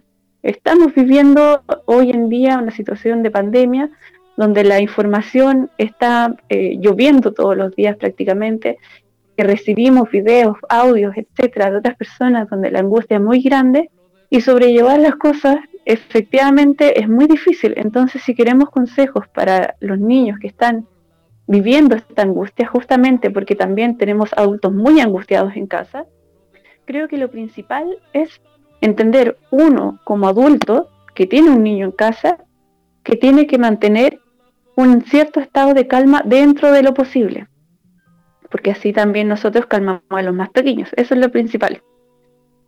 Segundo, eh, claramente no hacer como que aquí no está pasando nada, porque sí están pasando cosas. Es decir, explicarle a los más pequeños que estamos en una situación eh, global, ¿no? que apremia, que estamos en una pandemia y que es por eso importante tomar medidas eh, para que todos nos cuidemos. Explicarles la importancia de por qué quedarse en casa, pero a nivel de un niño porque no va a entender de datos duros ni estadísticas, ni va a entender seguramente de, muertes o de cifras de contagio, eso no lo va a entender un niño. Pero sí tenemos que hablarle un lenguaje que él pueda entender. ¿Correcto? Eso es lo otro. Y eh, sobre la cantidad abrumadora de material con que se trabaja, bueno, también dar el espacio a que el niño pueda estar en otras cosas. O sea, como que tampoco exigirle que vaya como al ritmo abrumador que se espera de, la teleeducación, ¿no? Sí, es importante que, mantenga su ciclo educativo, sí, pero no hagamos como que esto es normal y que es corriente y que es solamente como la opción de no ir a la escuela y educarse en la casa porque no lo es. O sea, tiene que aprender a diferenciar entre ambos mundos, ¿no? Entre, entre, esa normalidad que, entre esa normalidad que vivía él, digamos, a diario, de ir al colegio, estar con sus amigos, eh, eh, eh, recibir la lección de la profesora, versus a esta otra realidad que es hacer los deberes en casa, estar en contacto con los papás, no ver a los amigos, en fin, ¿no? Que ellos, ellos también vayan notando esta diferencia para que incluso a lo mejor puedan valorarlo el día de mañana cuando tengan que volver a la realidad, ¿no? Exactamente, y aterrizando la realidad también de acuerdo al contexto del niño, porque no tenemos por qué abrumarlos con cifras, ¿no? No tenemos por qué abrumarlos con una serie de información que como adultos a lo mejor podemos comprender, pero que un niño no. Entonces también comprender de que un niño es completamente diferente al adulto. Tenemos que tratar nosotros también de guardar un poco de serenidad, porque la medida en que nosotros estemos serenos dentro de, este contexto terrible, ¿cierto? Y de que nosotros transmitamos de que hay que mantener la calma es lo principal para un niño. Si somos adultos que estamos constantemente angustiados, ¿qué esperamos de nuestros hijos? ¿Me entiendes? Ese es el mensaje. Perfecto. Oye, Paula, queremos agradecerte tu visita por nuestro programa. Tenemos varios invitados también, tenemos varios profesionales que quieren también ahí salir al aire. Queremos agradecerte, por supuesto, eh, tu visita y esperamos sin duda tener la posibilidad de seguir guiándonos junto a ti, de seguir disfrutando, digamos, en cuanto a tu experiencia, de seguir, por supuesto, aprovechándonos un poquito de tu, de tu expertise en esta materia y, y que volvamos a tener la posibilidad de conectar nuevamente a través de, nuestra emisora en español. ¿Te parece? Sí, mira, antes de irme quisiera eh, decirle a, los oyentes en general de que hay muchos profesionales de la salud que están ofreciendo eh, hacer sesiones de psicoterapia eh, virtual, ¿ya? Que tomen esta medida si se encuentran que la angustia los sobrepasa o que hay alguna situación que la aflija. Personalmente yo estoy ofreciendo apoyo y, eh, contención por la contingencia, cinco sesiones gratis, ¿ya? Perfecto. ¿Y cómo, cómo las personas que quieran tomar esas sesiones gratis, cómo pueden localizarte? A través de mi número de WhatsApp, que es el más 569 6, perdón, 766 a ver, voy a, voy a repetir yo el WhatsApp de, Paula Araya. Tienen que hacerlo enviándoles un WhatsApp al más 569 766 56204. Voy a repetir, el más 569 766 56204. Ese es el WhatsApp de Paula Araya en la ciudad de Santiago de Chile. ¿En qué lugar de Santiago te encuentras, Paula? En la comuna de La Florida. Ah, perfecto, ahí en la Florida, ahí para todas las personas que nos escuchan muchísimo de la Florida y de Puente Alto, que están ahí conectadísimos. Así que ahí para que se pongan en contacto las personas que quieran, por supuesto, saber un poquito más con respecto a lo que tú haces y también, por supuesto, las personas que necesitan ayuda. ¿Mm? Paula. Y también psicoterapia virtual a bajo costo, que son 5 mil pesos. Recordar a la población de que apoyo y contención no es lo mismo que psicoterapia virtual, ¿ya? Perfecto. Entonces, apoyo, 5 sesiones gratis, psicoterapia virtual, 5 mil pesos la sesión. Muy bien, perfecto. Paula, gracias. ¿eh? Gracias, a ti, que estén muy bien. Saludos Carolina, un abrazo, que estén bien. Ya. Nosotros tenemos un montón de invitados más que vamos a estar, por supuesto, conversando, Carolina, en el transcurso de este programa. Tenemos también, vamos a realizar rápidamente el contacto con, el otro psicólogo, con eh, Juan Cristóbal Ruiz, eh, que él es experto justamente en situaciones de crisis como esta. De hecho, él colaboró bastante eh, con en el tiempo del, terremoto. No olvidar que hace nada, hace cuanto menos de 10 años, bueno, el 2010, hace 10 años, el 2010 en Chile se vivió uno de los terremotos, eh, digamos, más dantescos a nivel mundial. Fue el tercero más fuerte en la historia de la humanidad. Imagínate, Carolina fue el tercero registrado más fuerte en la historia de la humanidad. El primero fue en Chile también hace cincuenta y tantos años. Luego fue en Japón el segundo y el tercero fue el que vivimos el 2010. Él trabajó justamente en, ese tiempo, ayudando, por supuesto, a asesorar también, eh, a, asesorar justamente a la población en cuanto a cómo enfrentar una crisis como esa, desde el punto de vista psicológico, desde el punto de vista de, la contención. Y, y, en estos tiempos en el cual estamos viviendo, en el cual, por supuesto, estamos todos nosotros, al menos me sumo, aprendiendo aprendiendo y capacitándonos todos en la posibilidad de poder concientizar también a la población y hacerles entender la importancia del autocuidado, pero no solo el autocuidado personal, sino que también el, el, cómo esa responsabilidad que tenemos también de, de, no contagiar a otros, de no portar, porque en realidad el, los portadores, digamos, potenciales somos los que somos más jóvenes, justamente, los que a lo mejor no tenemos 60 ni 65 años para arriba, sino que todo lo contrario, nosotros somos los, los portadores. ¿Cómo, ¿Cómo podemos explicarle esto y cómo podemos concientizar eh, a, esa gente que nos escucha de distintos países de Latinoamérica y que por a lo mejor por diversos eh, motivos eh, desinformativos incluso no han hecho caso, han creído que esto es una mentira y se han quedado, digamos, se han juntado ayer, han hecho fiesta, han salido a la calle como si esto fuese nada más que una situación incluso de, vacaciones. ¿Cómo podemos hacer para que la gente vaya entendiendo todo esto, Juan Cristóbal Ruiz? Bueno, buenas, buenos días a todos, a los auditores de la radio, primero que todo. Eh, yo pienso que la principal eh, estrategia para, concientizar es el, diálogo, digamos, entre las personas y que, y que se genere una, una conciencia social en el fondo de, colectivo, es decir, de una conciencia colectiva que en realidad estaba dormida en estos tiempos, ¿no es cierto? Eh, yo creo que estas crisis lo que hacen es un momento como de despertar, eh, de despertar esa conciencia, eh, de detenerse y en esta, en esta, en esta inundación de, de sentimientos, de emociones, de pensamientos, de mucha información, ¿no es cierto? Em, creo que eh, pensar en el otro es muy importante, pensar en, no, no, solo pensar en mí mismo, digamos, en lo que yo quiero hacer, en saber un poco de esas rutinas, como decía Paula recién, de esa rutina del día a día, nos obliga a caer en un estado de conciencia distinto. Y en ese estado de conciencia yo creo que el diálogo es lo fundamental. El diálogo entre, en la familia, entre los seres cercanos, entre los amigos, ¿cierto? Generar un diálogo de conciencia, del cuidado que tenemos que tener con el, con el coronavirus. Básicamente las indicaciones son súper claras, digamos. No, no, no juntarse, no, eh, digamos, mantener una distancia con, con las otras personas, porque en este momento todos podemos ser portadores del virus, no hay ya, no, no, hay una cosa así de que la gente que viene del extranjero, ¿cierto? Los que están pasando la frontera, sino que ahora, en esta etapa del virus, por lo menos en, mi país, en Chile, estamos, eh, todos podemos ser portadores del virus. Entonces, en ese sentido, el cuidado es mantener la distancia, ¿cierto? El aislamiento y el lavado de manos, ¿cierto? Y el cuidado, eh, sobre todo, eh, de no tocarse la cara, de no tocarse las mucosas, ¿cierto? Los ojos, la cara, digamos, la nariz, con las manos eh, sucias, digamos.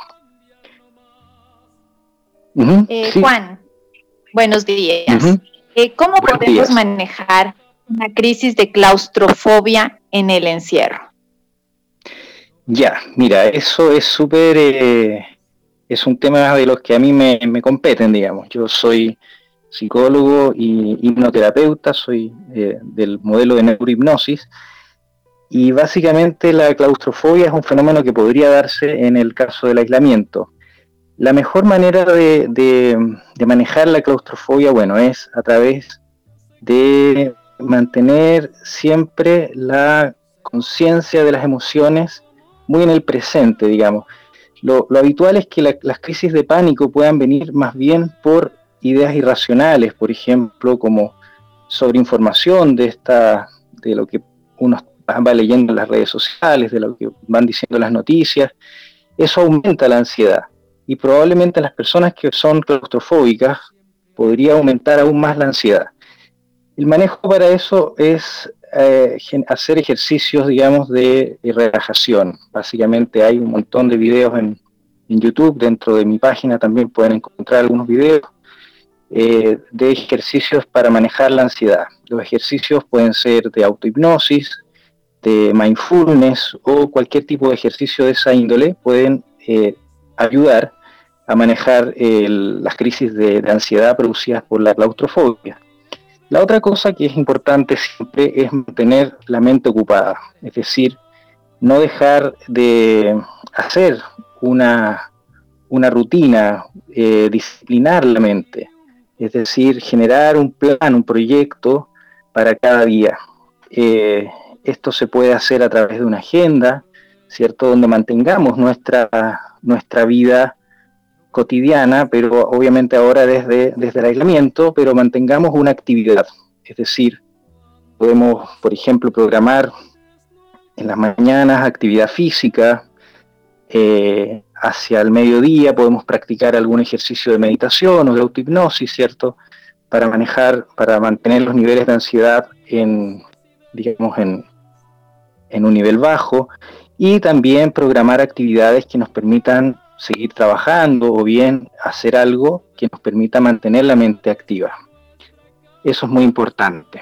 De hecho, y la otra, adelante, adelante, adelante, cierra tu idea, Juan, Juan, Juan Cristóbal. Sí, y la, y la, tercera, el tercer consejo que yo daría es no dejar eh, las, el contacto social. El, el, hecho de estar aislado no significa que no podamos tener contacto social. Digamos, hoy día existen plataformas como el Skype, el mismo WhatsApp, digamos, que nos permite mantener contacto social.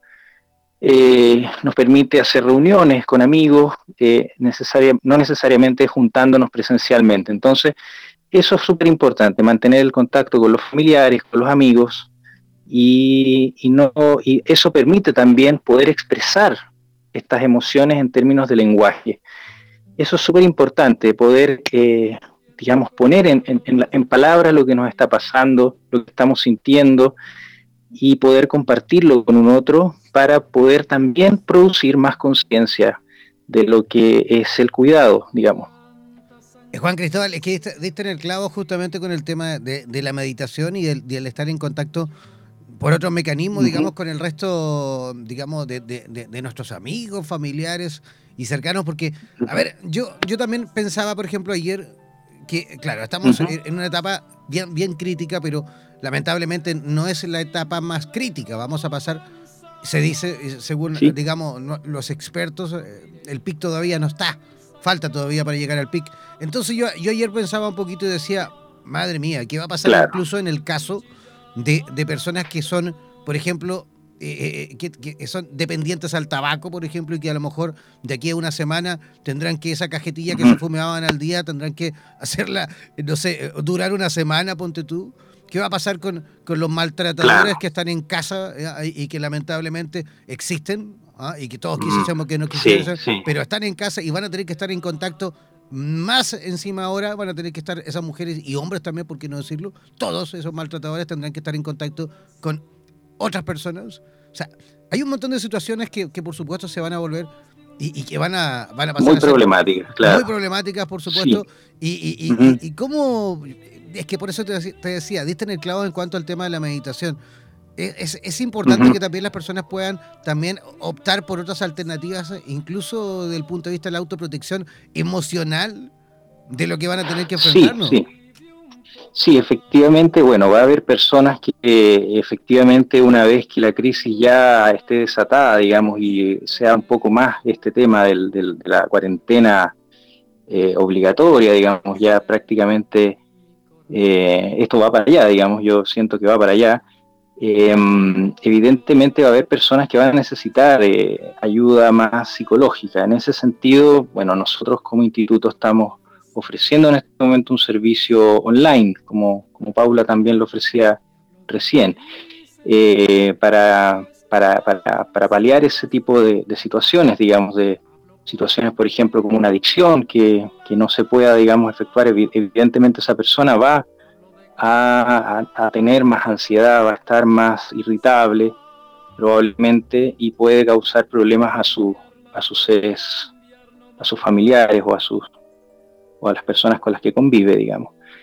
Y, mm, en fin, eh, eso obviamente hay que trabajarlo de una manera más terapéutica, pienso yo, eh, con un acompañamiento. En este momento, obviamente, el acompañamiento no puede ser presencial, porque también nosotros como instituto hemos cerrado nuestra consulta presencial por la misma conciencia y concientización que tenemos con nuestros pacientes y nuestros clientes, digamos, para, para cuidarnos y protegernos de, la, pandemia, digamos.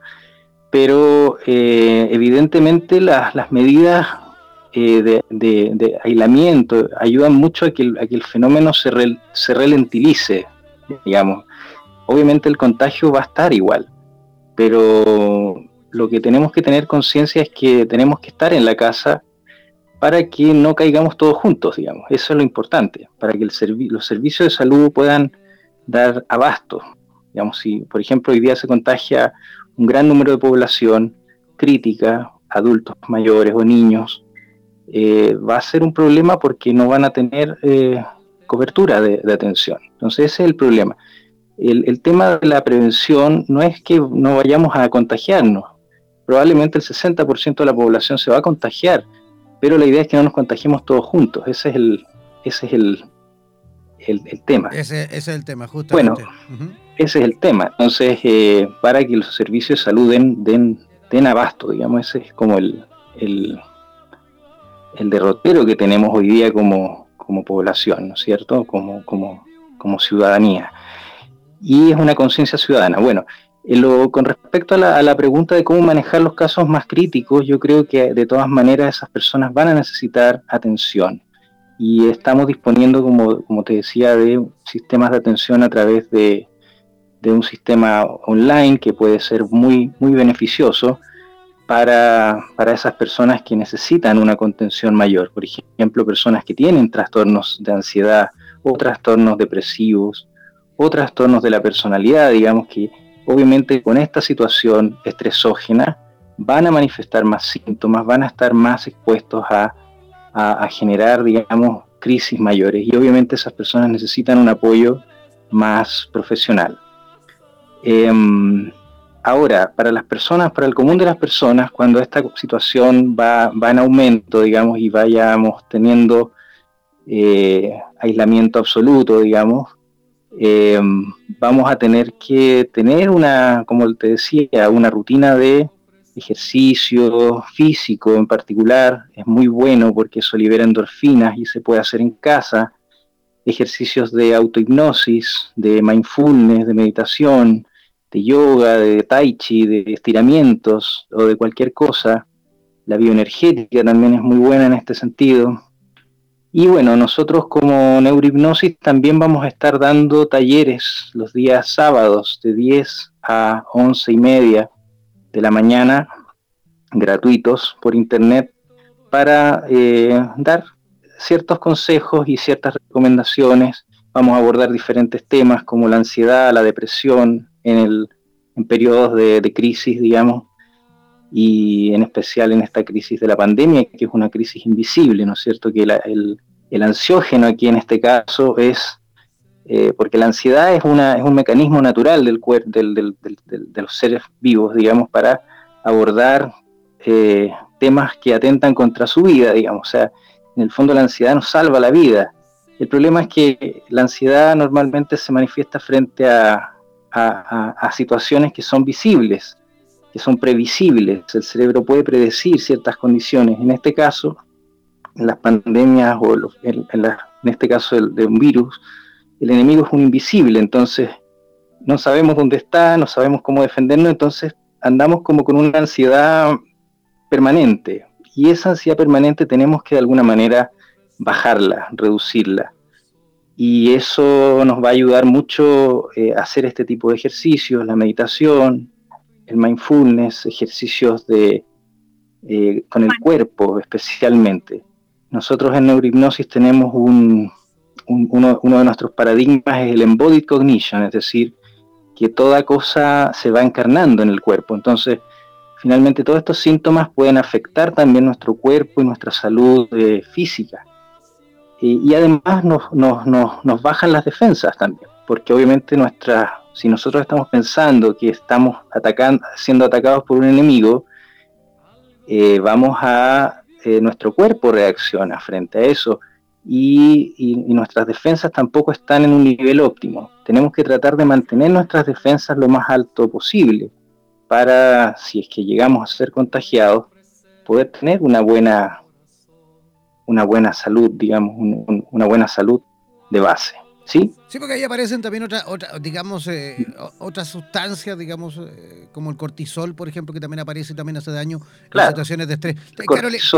Carolina Arteaga tiene una pregunta para ti desde, Quito, Ecuador. Ok.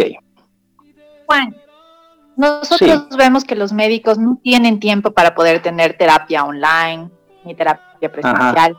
¿Cuál sería tu consejo para el personal de salud, tanto enfermeras como médicos, equipo administrativo, qué tipo de ejercicio pueden realizar, corto, obviamente, que puedan hacer para poder ayudar, para que se puedan ayudar ellos mismos, autoayudarse, para tener un poco de contención ante tan difícil eh, pandemia.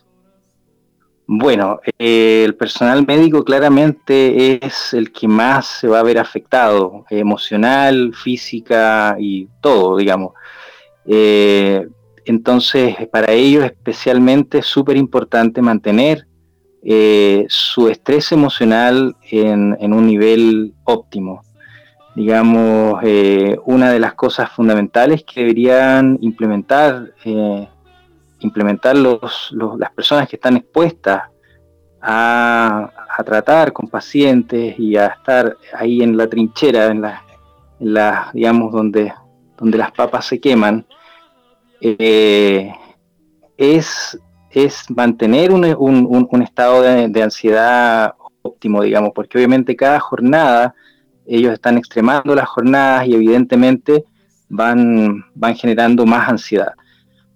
Eh, ¿Qué es lo que yo recomendaría? Básicamente ejercicios, mucho, mucha conciencia del autocuidado, mucha conciencia del autocuidado y tener, manejar ejercicios tanto físicos como mentales para mantener una, un autocuidado.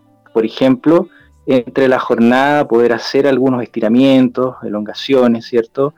Eh, hacer respiraciones eh, abdominales.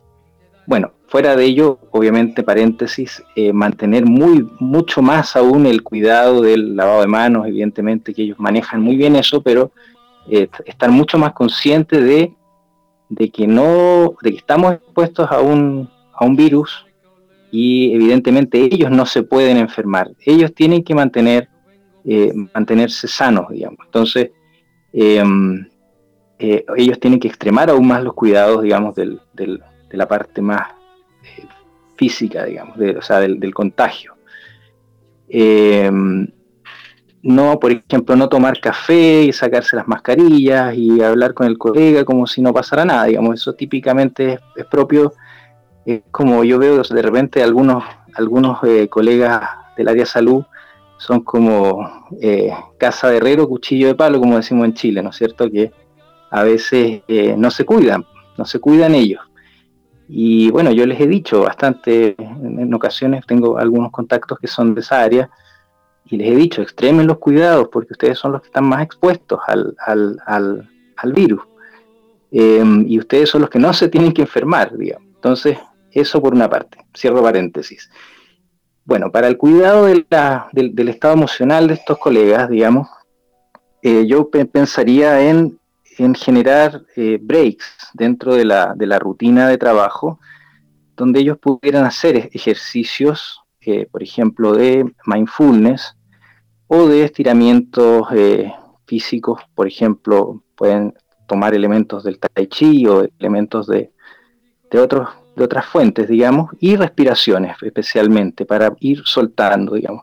Yo digo que el, el cuerpo es como un auto, ¿ya? Esa es como una metáfora que tengo y, generalmente eh, nosotros terminamos de hacer una actividad y dejamos el auto andando. Entonces lo dejamos en tercera o en cuarta. Y, cuando vamos a otra actividad, partimos ese auto como si estuviera en tercera o en cuarta. ¿Cómo parte el auto cuando partimos en tercera o en cuarta? Parte a, los, a, los, a los tirones, ¿no es cierto? Asalto. Entonces así, así andamos, así andamos, a saltos. Entonces no sabemos cerrar bien una actividad. Entonces yo recomendaría a estos profesionales que cuando terminen una actividad la cierren y la cierren emocionalmente también, ¿ya? ¿Cómo se cierra una actividad emocionalmente? Desconectándose, ¿ya? Desconectándose y volviendo al presente. Volver al presente implica hacer un ejercicio donde uno pueda respirar primero. La respiración es lo, es lo, es lo elemental. Respirar, hacer varias respiraciones profundas, respiraciones abdominales, ¿ya? Calmar el cuerpo y la mente. Volver al presente puede también ser, por ejemplo, fijarse en una parte del cuerpo. Por ejemplo, hay un ejercicio muy bueno que se llama Body Scan, que es escanear dónde está la tensión en mi cuerpo. Entonces ahí yo puedo, eh, digamos, mirar el cuerpo, eh, eh, concentrarme y tomar conciencia de esa parte de mi cuerpo y poder relajarla. El otro ejercicio que puede ser bueno es buscar un lugar de la calma. Por ejemplo, yo encuentro en una imaginería un lugar donde tengo calma, donde tengo tranquilidad. Y ir a ese lugar una vez cerrada una, una actividad, de manera de poder salir, salir, cerrar la puerta. Cerrar la puerta y conectarme a esa actividad. Y cuando abro otra puerta, es decir, cuando por ejemplo recibo otro paciente o estoy en otra actividad, ya voy con el auto en neutro. ¿Te fijas? Y entonces cuando parto el auto en neutro, parto bien.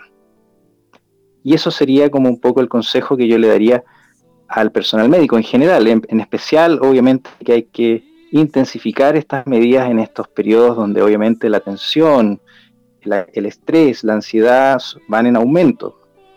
Porque obviamente van a tener eh, más emergencias, más eh, situaciones de alto riesgo, etcétera y eso obviamente va a alterar la emocionalidad de las personas.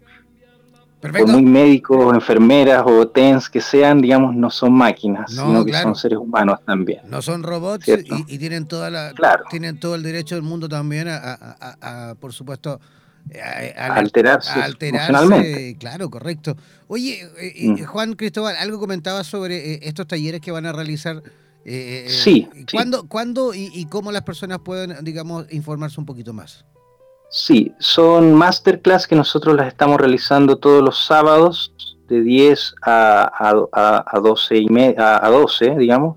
Son unos talleres cortos en general, son totalmente gratuitos, así que la invitación está a, que lo puedan tomar para, conectarse con nosotros a través de nuestra página de Facebook, eh, Instituto Neurohipnosis. Instituto Neurohipnosis o Instituto de Neurohipnosis, pueden buscarlo en Google y se meten a nuestra página de Facebook a través de, Google. Pero eso es todo, y, Instituto de Autohipnosis, ¿no, ¿no hay otro que se llame igual? Instituto de Neurohipnosis, no, somos los únicos que estamos en, ah, en, el mundo, creo. Así que, eh, eh, de hecho, es una marca registrada por mí aquí en, Chile.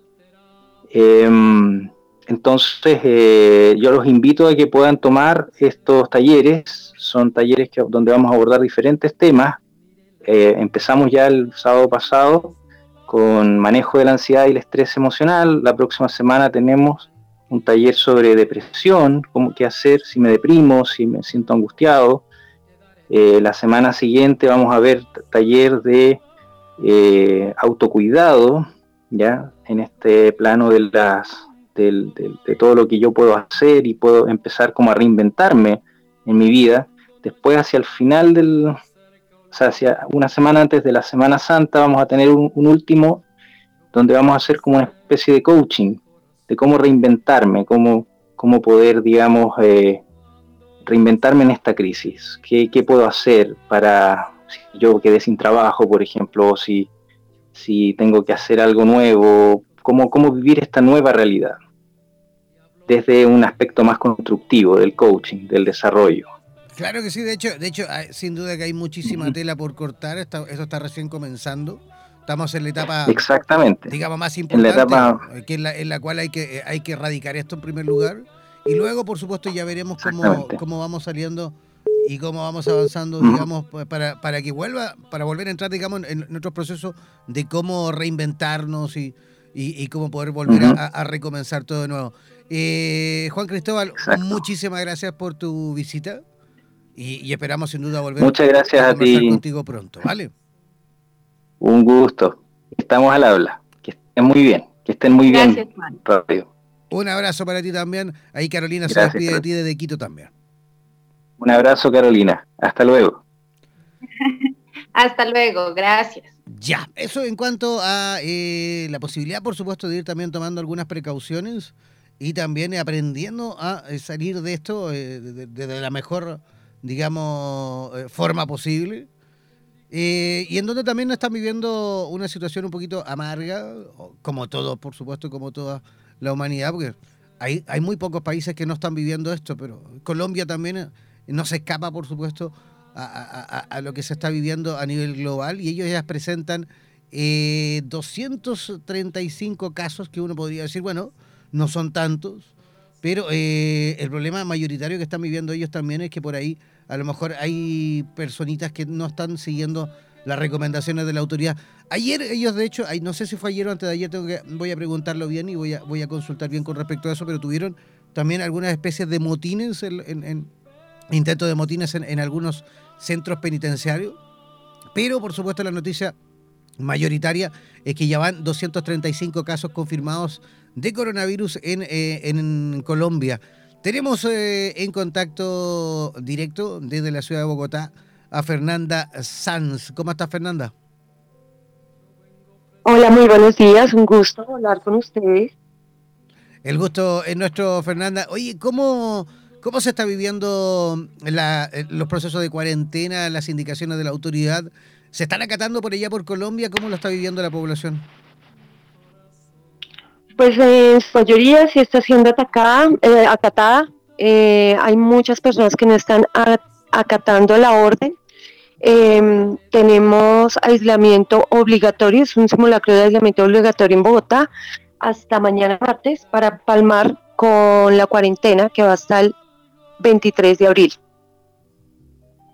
Pero muchas personas no la están acatando, todavía, por ejemplo, San Andrés Providencia no está acatando nada, ya se ve un caso en San Andrés Providencia, hay, hubo personas que salieron de la ciudad el fin de semana, hasta hoy es el retorno, entonces también en muchos barrios están haciendo asados, fiestas, niños jugando en la calle. Digamos que la mayoría sí la ha acatado, pero un gran número no. Eh, ¿Están tal vez viviendo? ¿Me escuchas? Sí, sí, te escucho. Ya. Si desde Colombia se está viviendo el, las noticias del mundo, están haciendo caso a los consejos que se está brindando desde otros países que ya han estado en el ojo del huracán. Creo que la mayoría de personas sí estamos haciendo caso a estas medidas. Hay algunas que todavía no entienden la magnitud del problema, todavía no entienden la magnitud del, del coronavirus y creen que es como un juego. Todavía creen que es como un juego, el tiempo de cuarentena lo están tomando de vacaciones. Eh, algo, algo Y de- en los centros comerciales, Adelante, adelante, en adelante. los Perdón, quería hacer una consulta. ¿Cómo está el tema del abastecimiento en los supermercados? ¿Puedes acercarte? ¿Cómo está, cómo se está manejando esto? Bueno, eh, sí se está catando por, por- en los almacenes, en las grandes cadenas también están dejando entrar a personas únicamente un número limitado de personas y en las tiendas de barrio no dejan entrar a las personas a los supermercados, sino es con tapabocas y guantes y con todas las medidas de seguridad y también un número limitado de personas. Hay un almacén que atiende hasta las 9 de la mañana a los adultos, a los mayores de edad y es exclusivo ese horario para, para los abuelos. Perfecto. El abastecimiento está bien, está bien, no ha hecho falta nada, hay grandes cadenas que de verdad se aprovechan del estado, del estado en el que nos encontramos y la subida de precios es considerable, pero en los almacenes de cadena grandes. O sea que en las han tiendas tenido, han tenido problemas de ese tipo, ¿no? De que, de que empresas se han aprovechado de esta situación y han subido los precios. Sí, sí, también. Y hay empresas también que han despedido, han tenido despidos masivos y se han valido de, de leyes antiguas para poder despedir a sus empleados. Hay empresas que no lo han hecho, que siguen eh, pagando a sus empleados también eh, en el tiempo de la cuarentena, pero hay empresas que no lo han hecho. ¿Y, y, la autoridad, digamos, desde el punto de vista gubernamental, han tomado algunas acciones con respecto a lo que nos cuentas? No, hasta el momento no. Eh, hay como denuncias a la, a la Superintendencia de Industria y Comercio, pero aún nadie ha sido multado. Wow, lamentable. Por la subida de los precios y por las empresas. Perfecto. Tú te encuentras en, en, en, Bogotá. Bogotá es una de las ciudades, digamos, eh, más grandes, porque de hecho eh, es, es, es la capital. Eh, en, comparación al Sí. resto, en comparación del resto del país, ¿se nota alguna diferencia en cuanto al comportamiento de la población o, van todos, digamos, parejitos en cuanto a cómo van siguiendo las recomendaciones de la autoridad? No, en Bogotá sí se está viendo, se está viendo mucho. Mi barrio, por ejemplo, está vacío todo el tiempo. En Bogotá sí se está viendo. Hay algunos sectores que no, digamos en los barrios donde hay mayor pobreza no se ve, no se ve mucho. Pero en la mayoría sí, en Bogotá sí se ve y en, las, en los pueblos mmm, poco. En los pueblos tampoco. ¿Dio, ¿Dio tu gobierno medidas de apoyo para la crisis económica? Sí, claro. El gobierno, eh, el gobierno nacional ha estado muy pendiente de ayudar, muchas ayudas para los abuelos, se han creado eh, comedores comunitarios de paso para atender a las personas que no tienen hogar, los habitantes de calle. Se está buscando una medida con los mototaxistas, porque también es trabajo informal, y el día de entonces pues, también Oye, estamos teniendo ahí algunos, algunos problemitas con la, con la comunicación. Con eh, Fernanda vamos a intentar dentro de, de, un ratito volver a reconectar con ella. Eso es lógico, estamos viviendo una situación de, de crisis, de pandemia, la cual hay una gran cantidad en cuanto a países que también están sufriendo, están teniendo problemas eh, en todo ámbito. Eh, empresas que también se aprovechan de esta situación y suben los precios, gente que también no ha tomado la conciencia necesaria. Y también, por supuesto, hay países que también han ido viviendo de distintas formas esto del coronavirus, esta, esta pandemia horrorosa que no nos suelta y no nos, y no nos deja avanzar. Tenemos también en México, México es un país gigantesco, prácticamente un continente, con una gran cantidad de en cuanto a habitantes, que también, por supuesto, está viviendo esta situación, aunque al parecer, y, según la, la, población gigantesca que tiene, no ha presentado tantos eh, casos como, como a lo mejor eh, hemos presentado nosotros por aquí, por Chile, teniendo muchísimo menos población. Queremos justamente preguntarle a Lisette eh, Chemorde de Ciudad de México cómo se está viviendo las medidas eh, dispuestas por la autoridad y la gente está tomando conciencia, se está quedando en casa, Lisette, o no, tan, no están así. Sí, definitivamente la gente está tomando conciencia. Poco a poco vemos cada vez más personas en sus casas. Sin embargo, todavía se escucha muchísimo ruido afuera. Se escuchan una gran cantidad de vehículos, mucha transportación. Digamos que ha bajado la población que sale a trabajar, pero no significativamente. Se ve que eh, la gente se está guardando. Y bueno, mira, aquí el presidente de nuestro país salió el día de ayer en un reportaje con, con, con una mujer en un, en un, estado del país diciendo que todavía no había ningún problema, que todos salieran a la calle y que él avisaría cuando ya no pudieran salir. Entonces es una situación como bien, bien, bien lamentable para todos, eh, porque la mayoría de los gobernadores estatales, locales, ya han dado la instrucción a la gente de resguardarse y en algunas localidades ya se han cerrado comercios, bares, eh, cines, teatros y el presidente de nuestro país sigue diciendo que no hay problema. Es una situación un poquito preocupante. Eh, el tema también de las, uh, de las pruebas, déjame decirte que apenas hoy volvieron a autorizar que se hagan las pruebas y solo en dos hospitales que son como muy caros. Entonces la población no se está haciendo pruebas, la gente en las redes sociales hace encuestas y cuando cuentas los casos de yo conozco 10, yo conozco 5, yo conozco 15, eh, incluso hay gente que asegura decesos que no están reportados oficialmente porque como no les hicieron la prueba ni los médicos les quisieron hacer la prueba, se quedan muy bajas. Entonces somos la población quienes nos estamos organizando porque aquí hay un tema que se están cubriendo las cifras. La, la población nos estamos organizando y nos estamos llamando unos con otros a quedarse en casa. Aquí hay mucha gente que dice que esta enfermedad solamente les da a los ricos que viajan y siguen sin creer en el tema real y desafortunadamente un gobierno que no está apoyando el quedarnos en casa. Pues poco a poco, poco a poco él se tiene que dar cuenta porque nosotros como ciudadanos lo estamos exigiendo porque los mismos diputados lo están exigiendo, porque ya tuvo llamadas de atención de la, de la Organización Mundial de la Salud, y pues a seguir con tranquilidad, que es lo que sí estamos haciendo, porque también hay que hablar de las cosas que estamos haciendo nosotros, nosotros los, los terapeutas y la gente que estamos en el llamado de conciencia, estamos llamando a todos a subir nuestra vibración lo más posible, a estar vibrando en amor, eh, sabemos que la vibración del miedo es súper baja, en cambio una vibración de gratitud, una vibración de amor, una vibración de compasión es tan alta que nos permite la vibración o los hertz que tiene la enfermedad, que es bajísimo. El, coronavirus tiene, tiene una vibración de 2.7.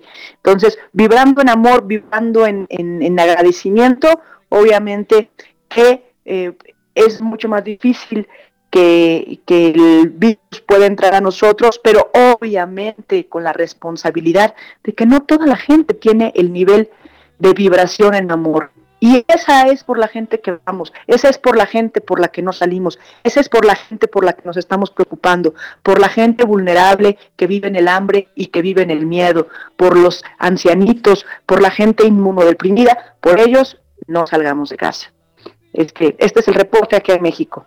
Gracias, Lizeth. Oye, Lizeth, bastante irresponsable la, la postura del Estado con, con esas declaraciones del presidente, ¿no? Encuentro, muy irresponsable. Salió, de hecho, con, con, amuletos diciendo que esa era su prevención, con unos, eh, les llamamos escapularios, que son eh, estas imágenes religiosas, eh, que ese era su, antídoto. Antes de la conferencia de prensa, todos los ministros, que acá les llamamos secretarios de Estado, se pusieron el gel antibacterial. Él lo rechazó ante las cámaras. Y, bueno, ¿qué te digo? no Hasta hace unos días él se iba besando a la gente, abrazando a la gente. No, impresionante. Es muy em, triste la, situación. Sobre todo él, mira, algunos, algunos ministros ya, ya agarraron aquí la, la onda, como le decimos. Es que, es que, es que sobre, todo, sobre todo si ya hay antecedentes de otros líderes que han sido igual de irresponsables como Bolsonaro, como el mismo Trump, que de hecho no tomaron las medidas, se rieron, se burlaron de lo mismo y míralo, Estados Unidos en, este momento es el tercero en cuanto a infectados y Brasil, de hecho en este sí, hasta el mismo presidente, él tuvo que salir ayer a decir que incluso él podía ser que incluso ya en este preciso instante esté infectado porque gran parte de su comitiva ya lo está. Claro, por supuesto, por supuesto. Y de hecho hay gente cercana al gobierno que ya tiene el virus. Sí, por supuesto. Em, aquí el tema es eh, que nosotros como sociedad civil exijamos que esto pase, que, que se tomen las medidas adecuadas y que pare con esta fanfarronería y que podamos tomar las medidas a tiempo, nosotros como sociedad civil este señor tiene muchísimos seguidores, entonces, bueno, pues hay mucha gente que cuando ve esto actúa con mucha tranquilidad y dice, bueno, no pasa nada, me salgo, me salgo un ratito. Él incluso ayer dijo, saquen a sus familias a comer, sáquenlas a pasear, yo les voy a decir cuando se contengan, porque todavía no estamos en fase 2. Pues sí, no estamos, o sea, eh, si contabilizamos las cifras que tiene el gobierno, pues estamos en una fase muy, muy, muy tranquila, ¿no? La realidad es que los números ya eh, están muy rebasados de los números oficiales. Aquí lo más importante es mantenernos unidos como sociedad y ser nosotros quienes nos cuidemos y quienes cuidemos a nuestra población con mucha responsabilidad, con mucho amor y bueno, eh, en la medida de lo posible tratar de alejarnos de contenido violento, tratar de alejarnos de contenido escandalizador y, tratar de estar en paz pero con responsabilidad. No tiene ningún sentido que yo escuche las cifras extraoficiales y solo entre en pánico. Estas cifras y esta información deben servir en conciencia para saber qué es lo que voy a hacer como ciudadano. Correcto. Es tan sencillo como quedarme en casa. Sí, es, es increíble, sabes que al escucharte se me eriza la piel, me pregunto si es que de verdad es un gobernador para el siglo XXI, no puedo creerlo. Eh, realmente he escuchado algunos de los discursos que incluso rechazaba pues la mascarilla y como tú dices, invitaba a salir. Eh, yo pienso si es que la, la sociedad civil puede hacer algo para que se interrumpa la soberanidad eh, del, del, pueblo cuando estamos viendo que si es que no toma conciencia de algo como una pandemia global que sabe hacia dónde se dirige y que no está eh, tomando las medidas necesarias. Yo creo que le queda muy grande se necesita cambiar a alguien que tome medidas eh, pertinentes ante un estado muy grave en el sistema de salud. No vaya a ser que después se convierta en el epicentro y no sepan eh, cómo ni a dónde ni a dónde salir. Me hago entender. Entonces yo te quiero felicitar. Me parece increíble el tema de que se hayan unido, pero sí pienso que debe haber un líder al frente de, este de este caos. Así que sería interesante ver qué medidas se pueden tomar dentro. De acuerdo, totalmente de acuerdo. Eh, hay gente, eh, los ministros de salud, eh, cancilleres generales, etcétera, que bueno, están un poquito más conscientes de la situación y le piden a la gente tomar las precauciones adecuadas. Entonces, bueno, esto obviamente ayuda bastante porque pues es gente de su mismo de ideología, entonces ayuda bastante. Aquí pues el tema es él. No pienso, creo que se pueda eh, revocar. Hay mucha gente intentando eh, esto, pero bueno, al final pues hay, muchos seguidores y la mayoría pues siempre es la que, la que manda y desafortunadamente ahorita nos tocó este momento histórico pues en, estas manos y pues en modo, aunque ya mucha gente que salió a ejercer su derecho en las urnas en el momento adecuado ya se arrepintió de esa decisión porque le ha afectado directamente. Pues, en este momento ya no, no, no, se puede hacer como gran cosa, ¿no? Solo como sociedad cuidarnos entre nosotros. Bueno, ahí habría que, por supuesto... Claro, y quedarse en casa. Claro, revisar, por supuesto, quedarse en casa. la constitución eh, mexicana y ver cuáles son, digamos, eh, eh, esos recovecos que a lo mejor se podrían utilizar desde el punto de vista legal, porque para que estamos con cosas, con situaciones y, recomendaciones como la que está dando el primer mandatario, eh, eh, sigue siendo sin duda eh, una amenaza generalizada con, contra justamente el, bienestar de la población en general. queremos sí, agradecerte. así es, no, claro, en el caso puntual me refiero a ustedes, los mexicanos, que, por supuesto pueden ser afectados principalmente en cuanto a la cantidad de decesos que puedan tener en el futuro próximo, en el futuro bien próximo. Correcto. ¿ah? Y también, por supuesto, en el desarrollo que vaya teniendo esta pandemia al resto de la población. Eh, Lisette, queremos agradecerte tu contacto desde Ciudad de México. Tú eres terapeuta. ¿Cómo se te puede localizar? ¿Cómo lo pueden hacer los mexicanos que nos escuchan en este momento para localizarte en el caso que quisiesen saber un poquito más con respecto a tus servicios? Sí, con todo gusto. Eh, yo, yo soy Master Reiki, también soy angeloterapeuta, soy hipnotista, trabajo con regresiones a vidas pasadas eh, trabajo con hipnosis de, incluso hipnosis espiritista, quien quiera, y bueno, hipnosis general también. A mí me pueden encontrar fácilmente en el, WhatsApp 55 15 81 10 12. El, el, la clave del país es más 52, eso es el de México, y luego el teléfono de 10 dígitos, el que les acababa de decir, 55 15 81 10 12. Ya, igual tienen que agregarle un numerito más que se te escapó por ahí, pero yo lo voy a dar completito, el más 521, 1, ojo, más 521 55 1581 1012. Voy a repetir, el más 521 55 1581 1012. Ese es el WhatsApp de Lisette eh, Chemor en Ciudad de México. Gracias, Lisette. Correcto, muy buen día. Gracias a ustedes. Chao, chao. Ya. Seguimos, Carolina, avanzando en cuanto a informaciones. Tenemos muchísimo todavía. Vamos a, quedarnos unos minutitos más, eh, ya que por ahí tenemos que seguir informando con respecto a lo que está pasando. Por ejemplo, antes, eh, sí, te quiero informar que aquí en Chile ya se actualizó la cifra de contagiados, se acaba de actualizar y ya estamos, mira, fíjate bien, 746, 746 contagiados en el día de hoy. Afortunadamente, ocho nuevos pacientes dados de alta, ¿vale? O sea, que han superado, por supuesto, el, coronavirus. Y tenemos 114 casos nuevos solo en 24 horas. 114 casos nuevos en solo 24 horas. También se envió, digamos, una recomendación que viene llegando desde médicos desde Milán, desde Italia. Ellos avisan que al salir a la calle, eh, lo ideal es salir a la calle con el mismo par de zapatos que deben dejar fuera, luego posteriormente en la puerta de la casa.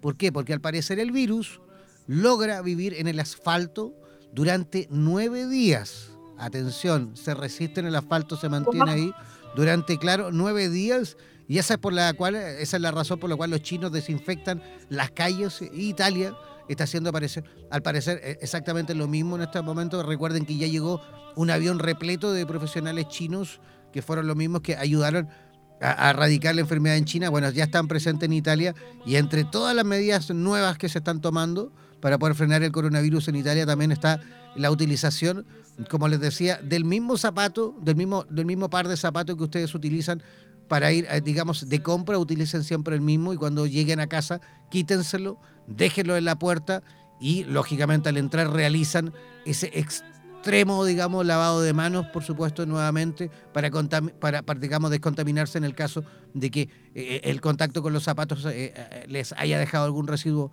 en las manos, ¿vale? Y ya tenemos también un contacto directo con la ciudad de Madrid, España, uno de los países también más eh, devastados con el, coronavirus. Y, queremos también preguntarte, Marta Jiménez, ¿cómo se hace? O ayúdanos tú, por favor, desde allí a concientizar un poco a nuestra población latinoamericana para que adopte las medidas correspondientes y siga, por supuesto, las indicaciones de las autoridades. ¿Cómo, cómo amaneció España hoy? ¿Cómo amaneció Madrid? ¿Y cómo se siente, digamos, la energía de la gente? Hola, ¿qué tal, Encantada de poder hablar con vosotros. Pues mira, eh, hoy en Madrid hemos amanecido con un total de, digo, voy a decir datos aproximados porque las cifras van variando y, también mi memoria, pero vamos, tenemos como 32.000, 33.000 contagiados en España ya. Tenemos más de 2.100 muertes y, solo en 24 horas pues ha habido Mm, más de 300 eh, pérdidas, ¿no? fallecimientos. Eh, se ha habilitado la Feria de Madrid, el IFEMA, para hacer un hospital de campaña y, bueno, los militares, digamos, en 48 horas han habilitado, han, han instaurado más de 5.000 camas para aquellas personas que se encuentran en estado más leve, que sean trasladadas y desde allí atendidas. Pero bueno, Ayer nos ha sido esta mañana, fue ayer, ya no recuerdo, cuando nos han notificado 15 días eh, más de alerta de estado de alarma, pero bueno, yo creo que todos tenemos la sensación de que vamos a ir siendo notificados cada 15 días y que esto va para largo. Nos han informado que esta semana va a ser una de las más difíciles.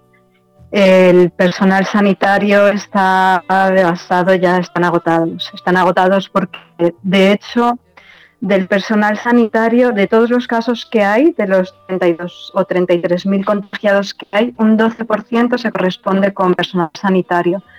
Y justo esta mañana, por ejemplo, miraba yo mi cuenta de Facebook y, había una mujer que decía que, que, necesitaba para su amiga enfermera algún tipo de consejo, meditación o algo para luchar contra el miedo, porque claro, cuando estamos en nuestra casa, la mayoría de los españoles estamos confinados en casa, pues salimos lo mínimo para comprar si hace falta, etcétera, etcétera, pero las personas que tienen que ir a trabajar y sobre todo este personal sanitario se enfrentan cada día a contactos eh, continuos y no solo eso, sino que se están empezando a, claro, ya hay que elegir porque no hay suficientes equipos de UCIs o todavía no está bien repartido. Eh, con todas las buenas intenciones intenta hacer la mejor labor posible, pero no se llega a todos.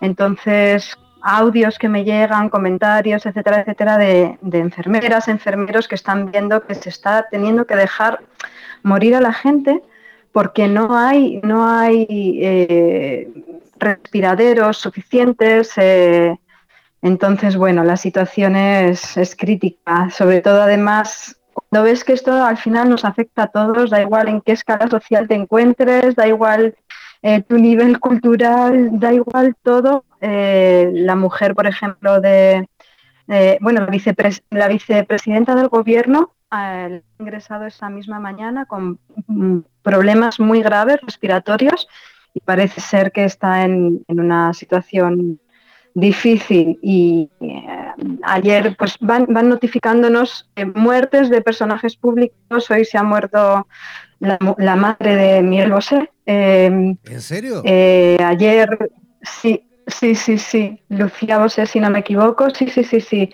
Esto lo que tiene es que el virus, como se está diciendo en las noticias, no, no hace distinciones, ni de razas, ni de fronteras, ni de edad. Bueno, de edades, de edades sí, pero, pero de clases sociales, nada, nada. Tenemos ya varios políticos también contagiados. Esta mañana veía eh, pues hay, una emisora de radio que, me ha recomendado mi pareja, porque, bueno, siempre que, pues para, tener un, enfoque más, más eh, global, ¿no? Es, esta es una emisora en concreto que se emite desde Rusia, pero en distintos idiomas y tal, y, bueno, ha habido un trocito que han ido poniendo listados de políticos, personajes, tal, que, que se han infectado y, son muchos porque es que nos va a tocar a todos. Eh, al final todos vamos a, pasar por el coronavirus de una manera u otra, pero, pero pasarlo lo pasaremos todos, algunos con casos asintomáticos. Correcto. Pero yo ahora mismo que estoy hablando tan tranquilamente contigo, Jan, podría, podría tenerlo sin saberlo. Por supuesto que sí, por supuesto que sí. De hecho, de hecho, se estima que el 50% de la población lo va a contraer. El 50% de la población a nivel mundial lo va a contraer. En los países, por supuesto, que tienen, que tienen, que tienen cifras importantes, no países que tienen dos o tres casos, por supuesto que no. Estamos hablando de países que están realmente involucrados en cuanto a cifras de contagio. Carolina, ¿alguna pregunta para nuestra amiga que está en contacto directo desde Madrid?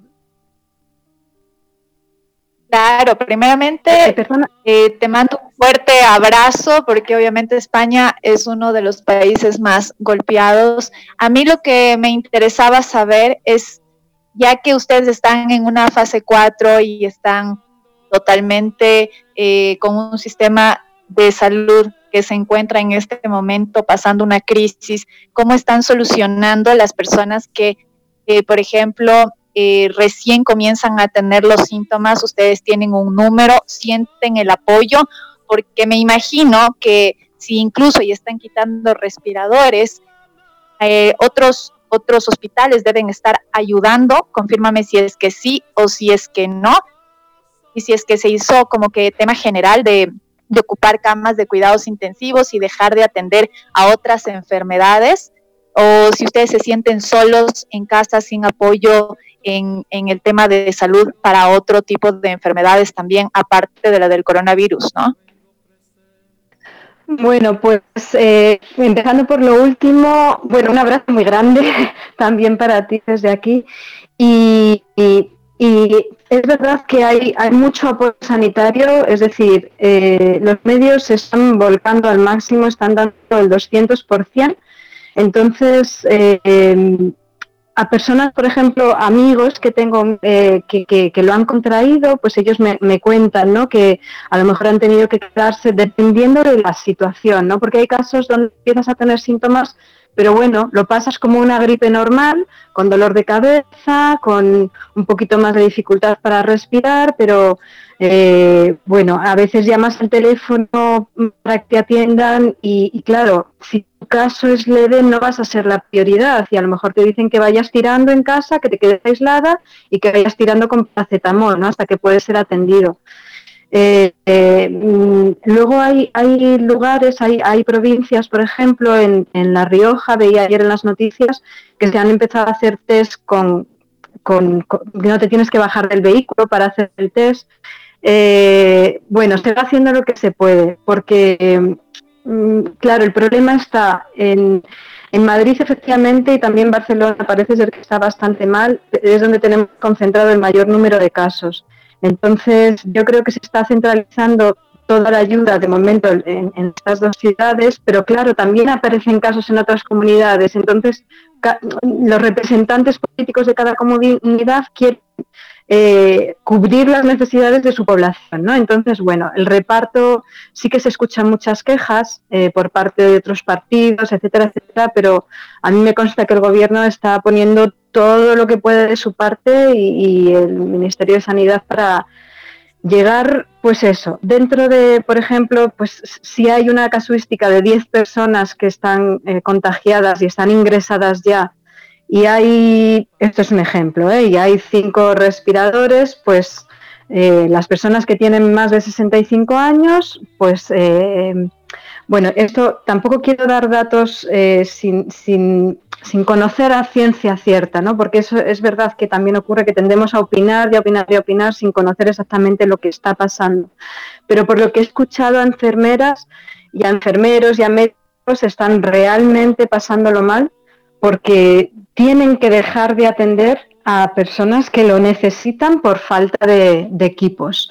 Y esto se está intentando solventar lo antes posible, pero hoy por hoy de momento no se están cubriendo las necesidades del 100% de las personas que lo necesitan. Esto es así. Bueno, Marta, queremos agradecerte este contacto y, esperamos que esta situación vaya cambiando, vaya, por supuesto, avanzando la cifra también de personas que se van recuperando del coronavirus y, y, esperamos sin duda ir poco a poco revertiendo estas noticias negativas y pasemos a unas un poquito mejores, ¿vale? eso esperamos, eso esperamos. Parece ser que sí que había remitido un poquito el número de contagios, que la curva había, pero en realidad eso es un engañabobos porque eh, sí, pero en realidad es un pequeño descenso dentro de que estamos yendo al máximo del pico de la curva. Entonces tenemos que coger estos datos con pinzas, es decir, ha habido un pequeño retroceso, pero, mm, mm, pero es, no es significativo, es decir, un pequeño retroceso dentro de una curva que va exponencial, o sea que sigue subiendo. Entonces nos han avisado de que esta semana va a ser de las más duras y bueno, eh, ya no sé qué cifras podremos barajar de un día para otro. Eso nos van informando cada día, la verdad. Os mando un abrazo enorme y, y seguimos en contacto. Gracias, Marta. Un abrazo gigantesco para ti. Un abrazo, adiós, adiós. Ya, y nosotros comenzando también a despedirnos. Eh, nos vamos a reencontrar mañana en este mismo horario, por supuesto, para ir informando. No olviden que vamos a estar 24/7 informando a través de nuestra estación en español, así que para que se mantengan, por supuesto, conectados, manténganse ahí siempre en sintonía de Radioterapias en español, radioterapias.com barra slash ES, ¿vale? Manténganse informados a través de nuestra emisora, ya que vamos a ir constantemente subiendo y actualizando toda la información en cuanto al avance del coronavirus en eh, Iberoamérica. Carolina Arteaga, muchísimas gracias por el, por el programa de hoy.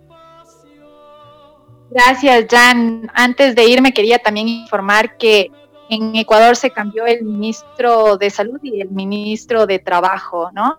Por algunas situaciones, así que ahora pues estamos ya no con Catalina Andamaño, sino con Juan Carlos Ceballos López como ministro de Salud. Yo quiero agradecer a todos otra vez con el mismo mensaje de quédate en casa y que nosotros por favor tengamos prioridades.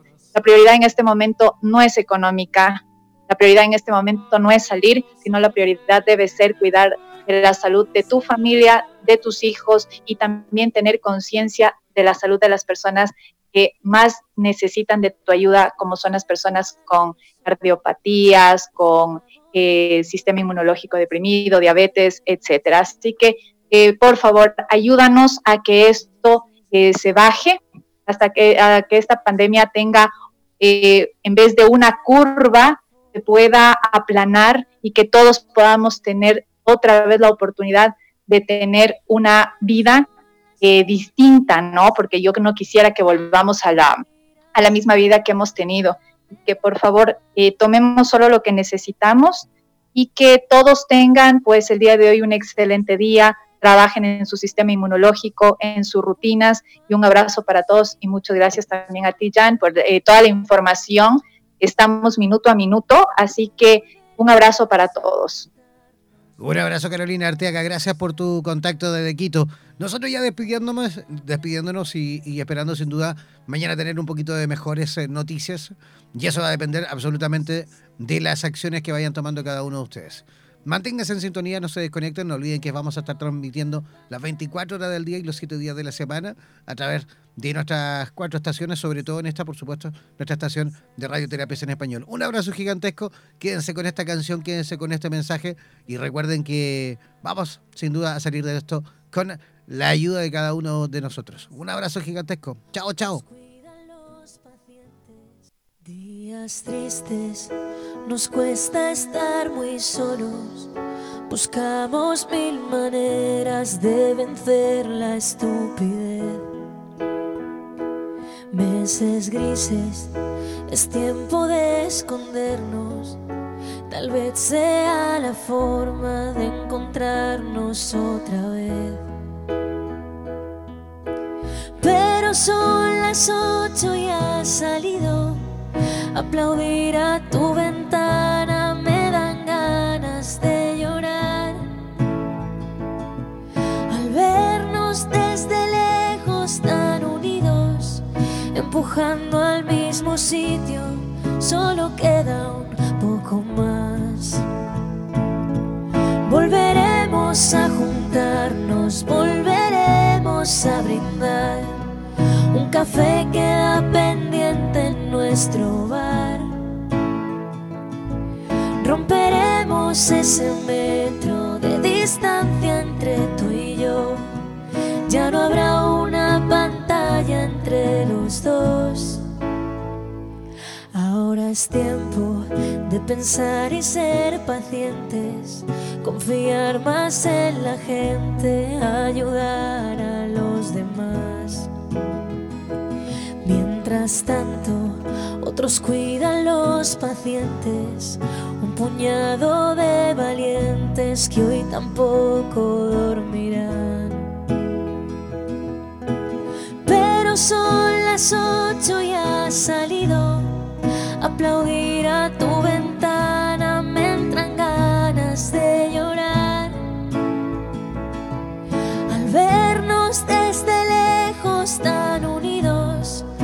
empujando al mismo sitio, solo queda un poco más.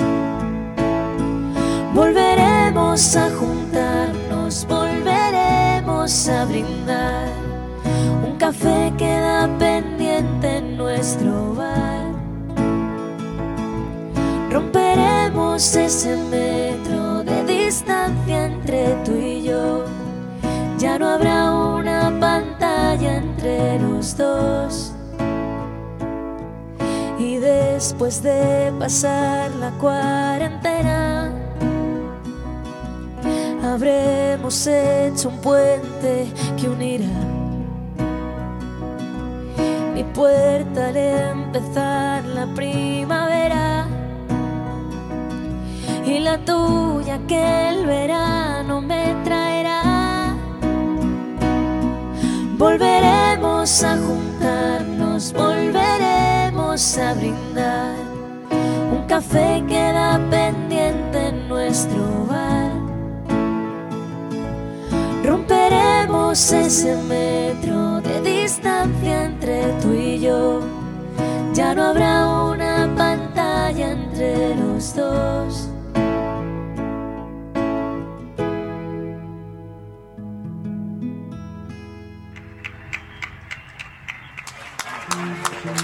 En radioterapias.com queremos brindar un sincero homenaje a cada uno de los profesionales de la salud que a diario exponen sus vidas por el bienestar físico y mental de la humanidad en estos momentos tan difíciles. Desde la radio oficial de los terapeutas del mundo, les hacemos llegar a cada uno de ellos nuestro reconocimiento. En radioterapias.com somos lo que sentimos.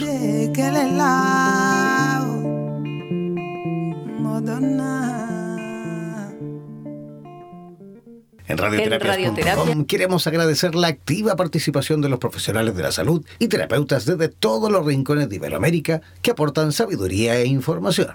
Hazte parte de nuestra comunidad internacional de la salud ingresando a nuestras redes sociales como Instagram y Facebook buscándonos como Radioterapias.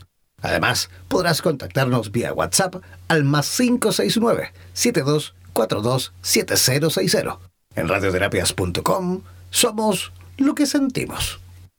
En radioterapias.com somos lo que sentimos.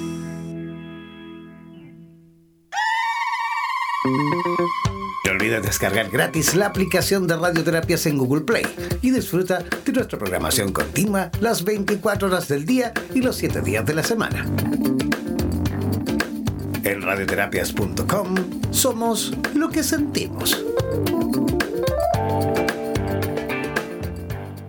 En radioterapias.com somos lo que sentimos.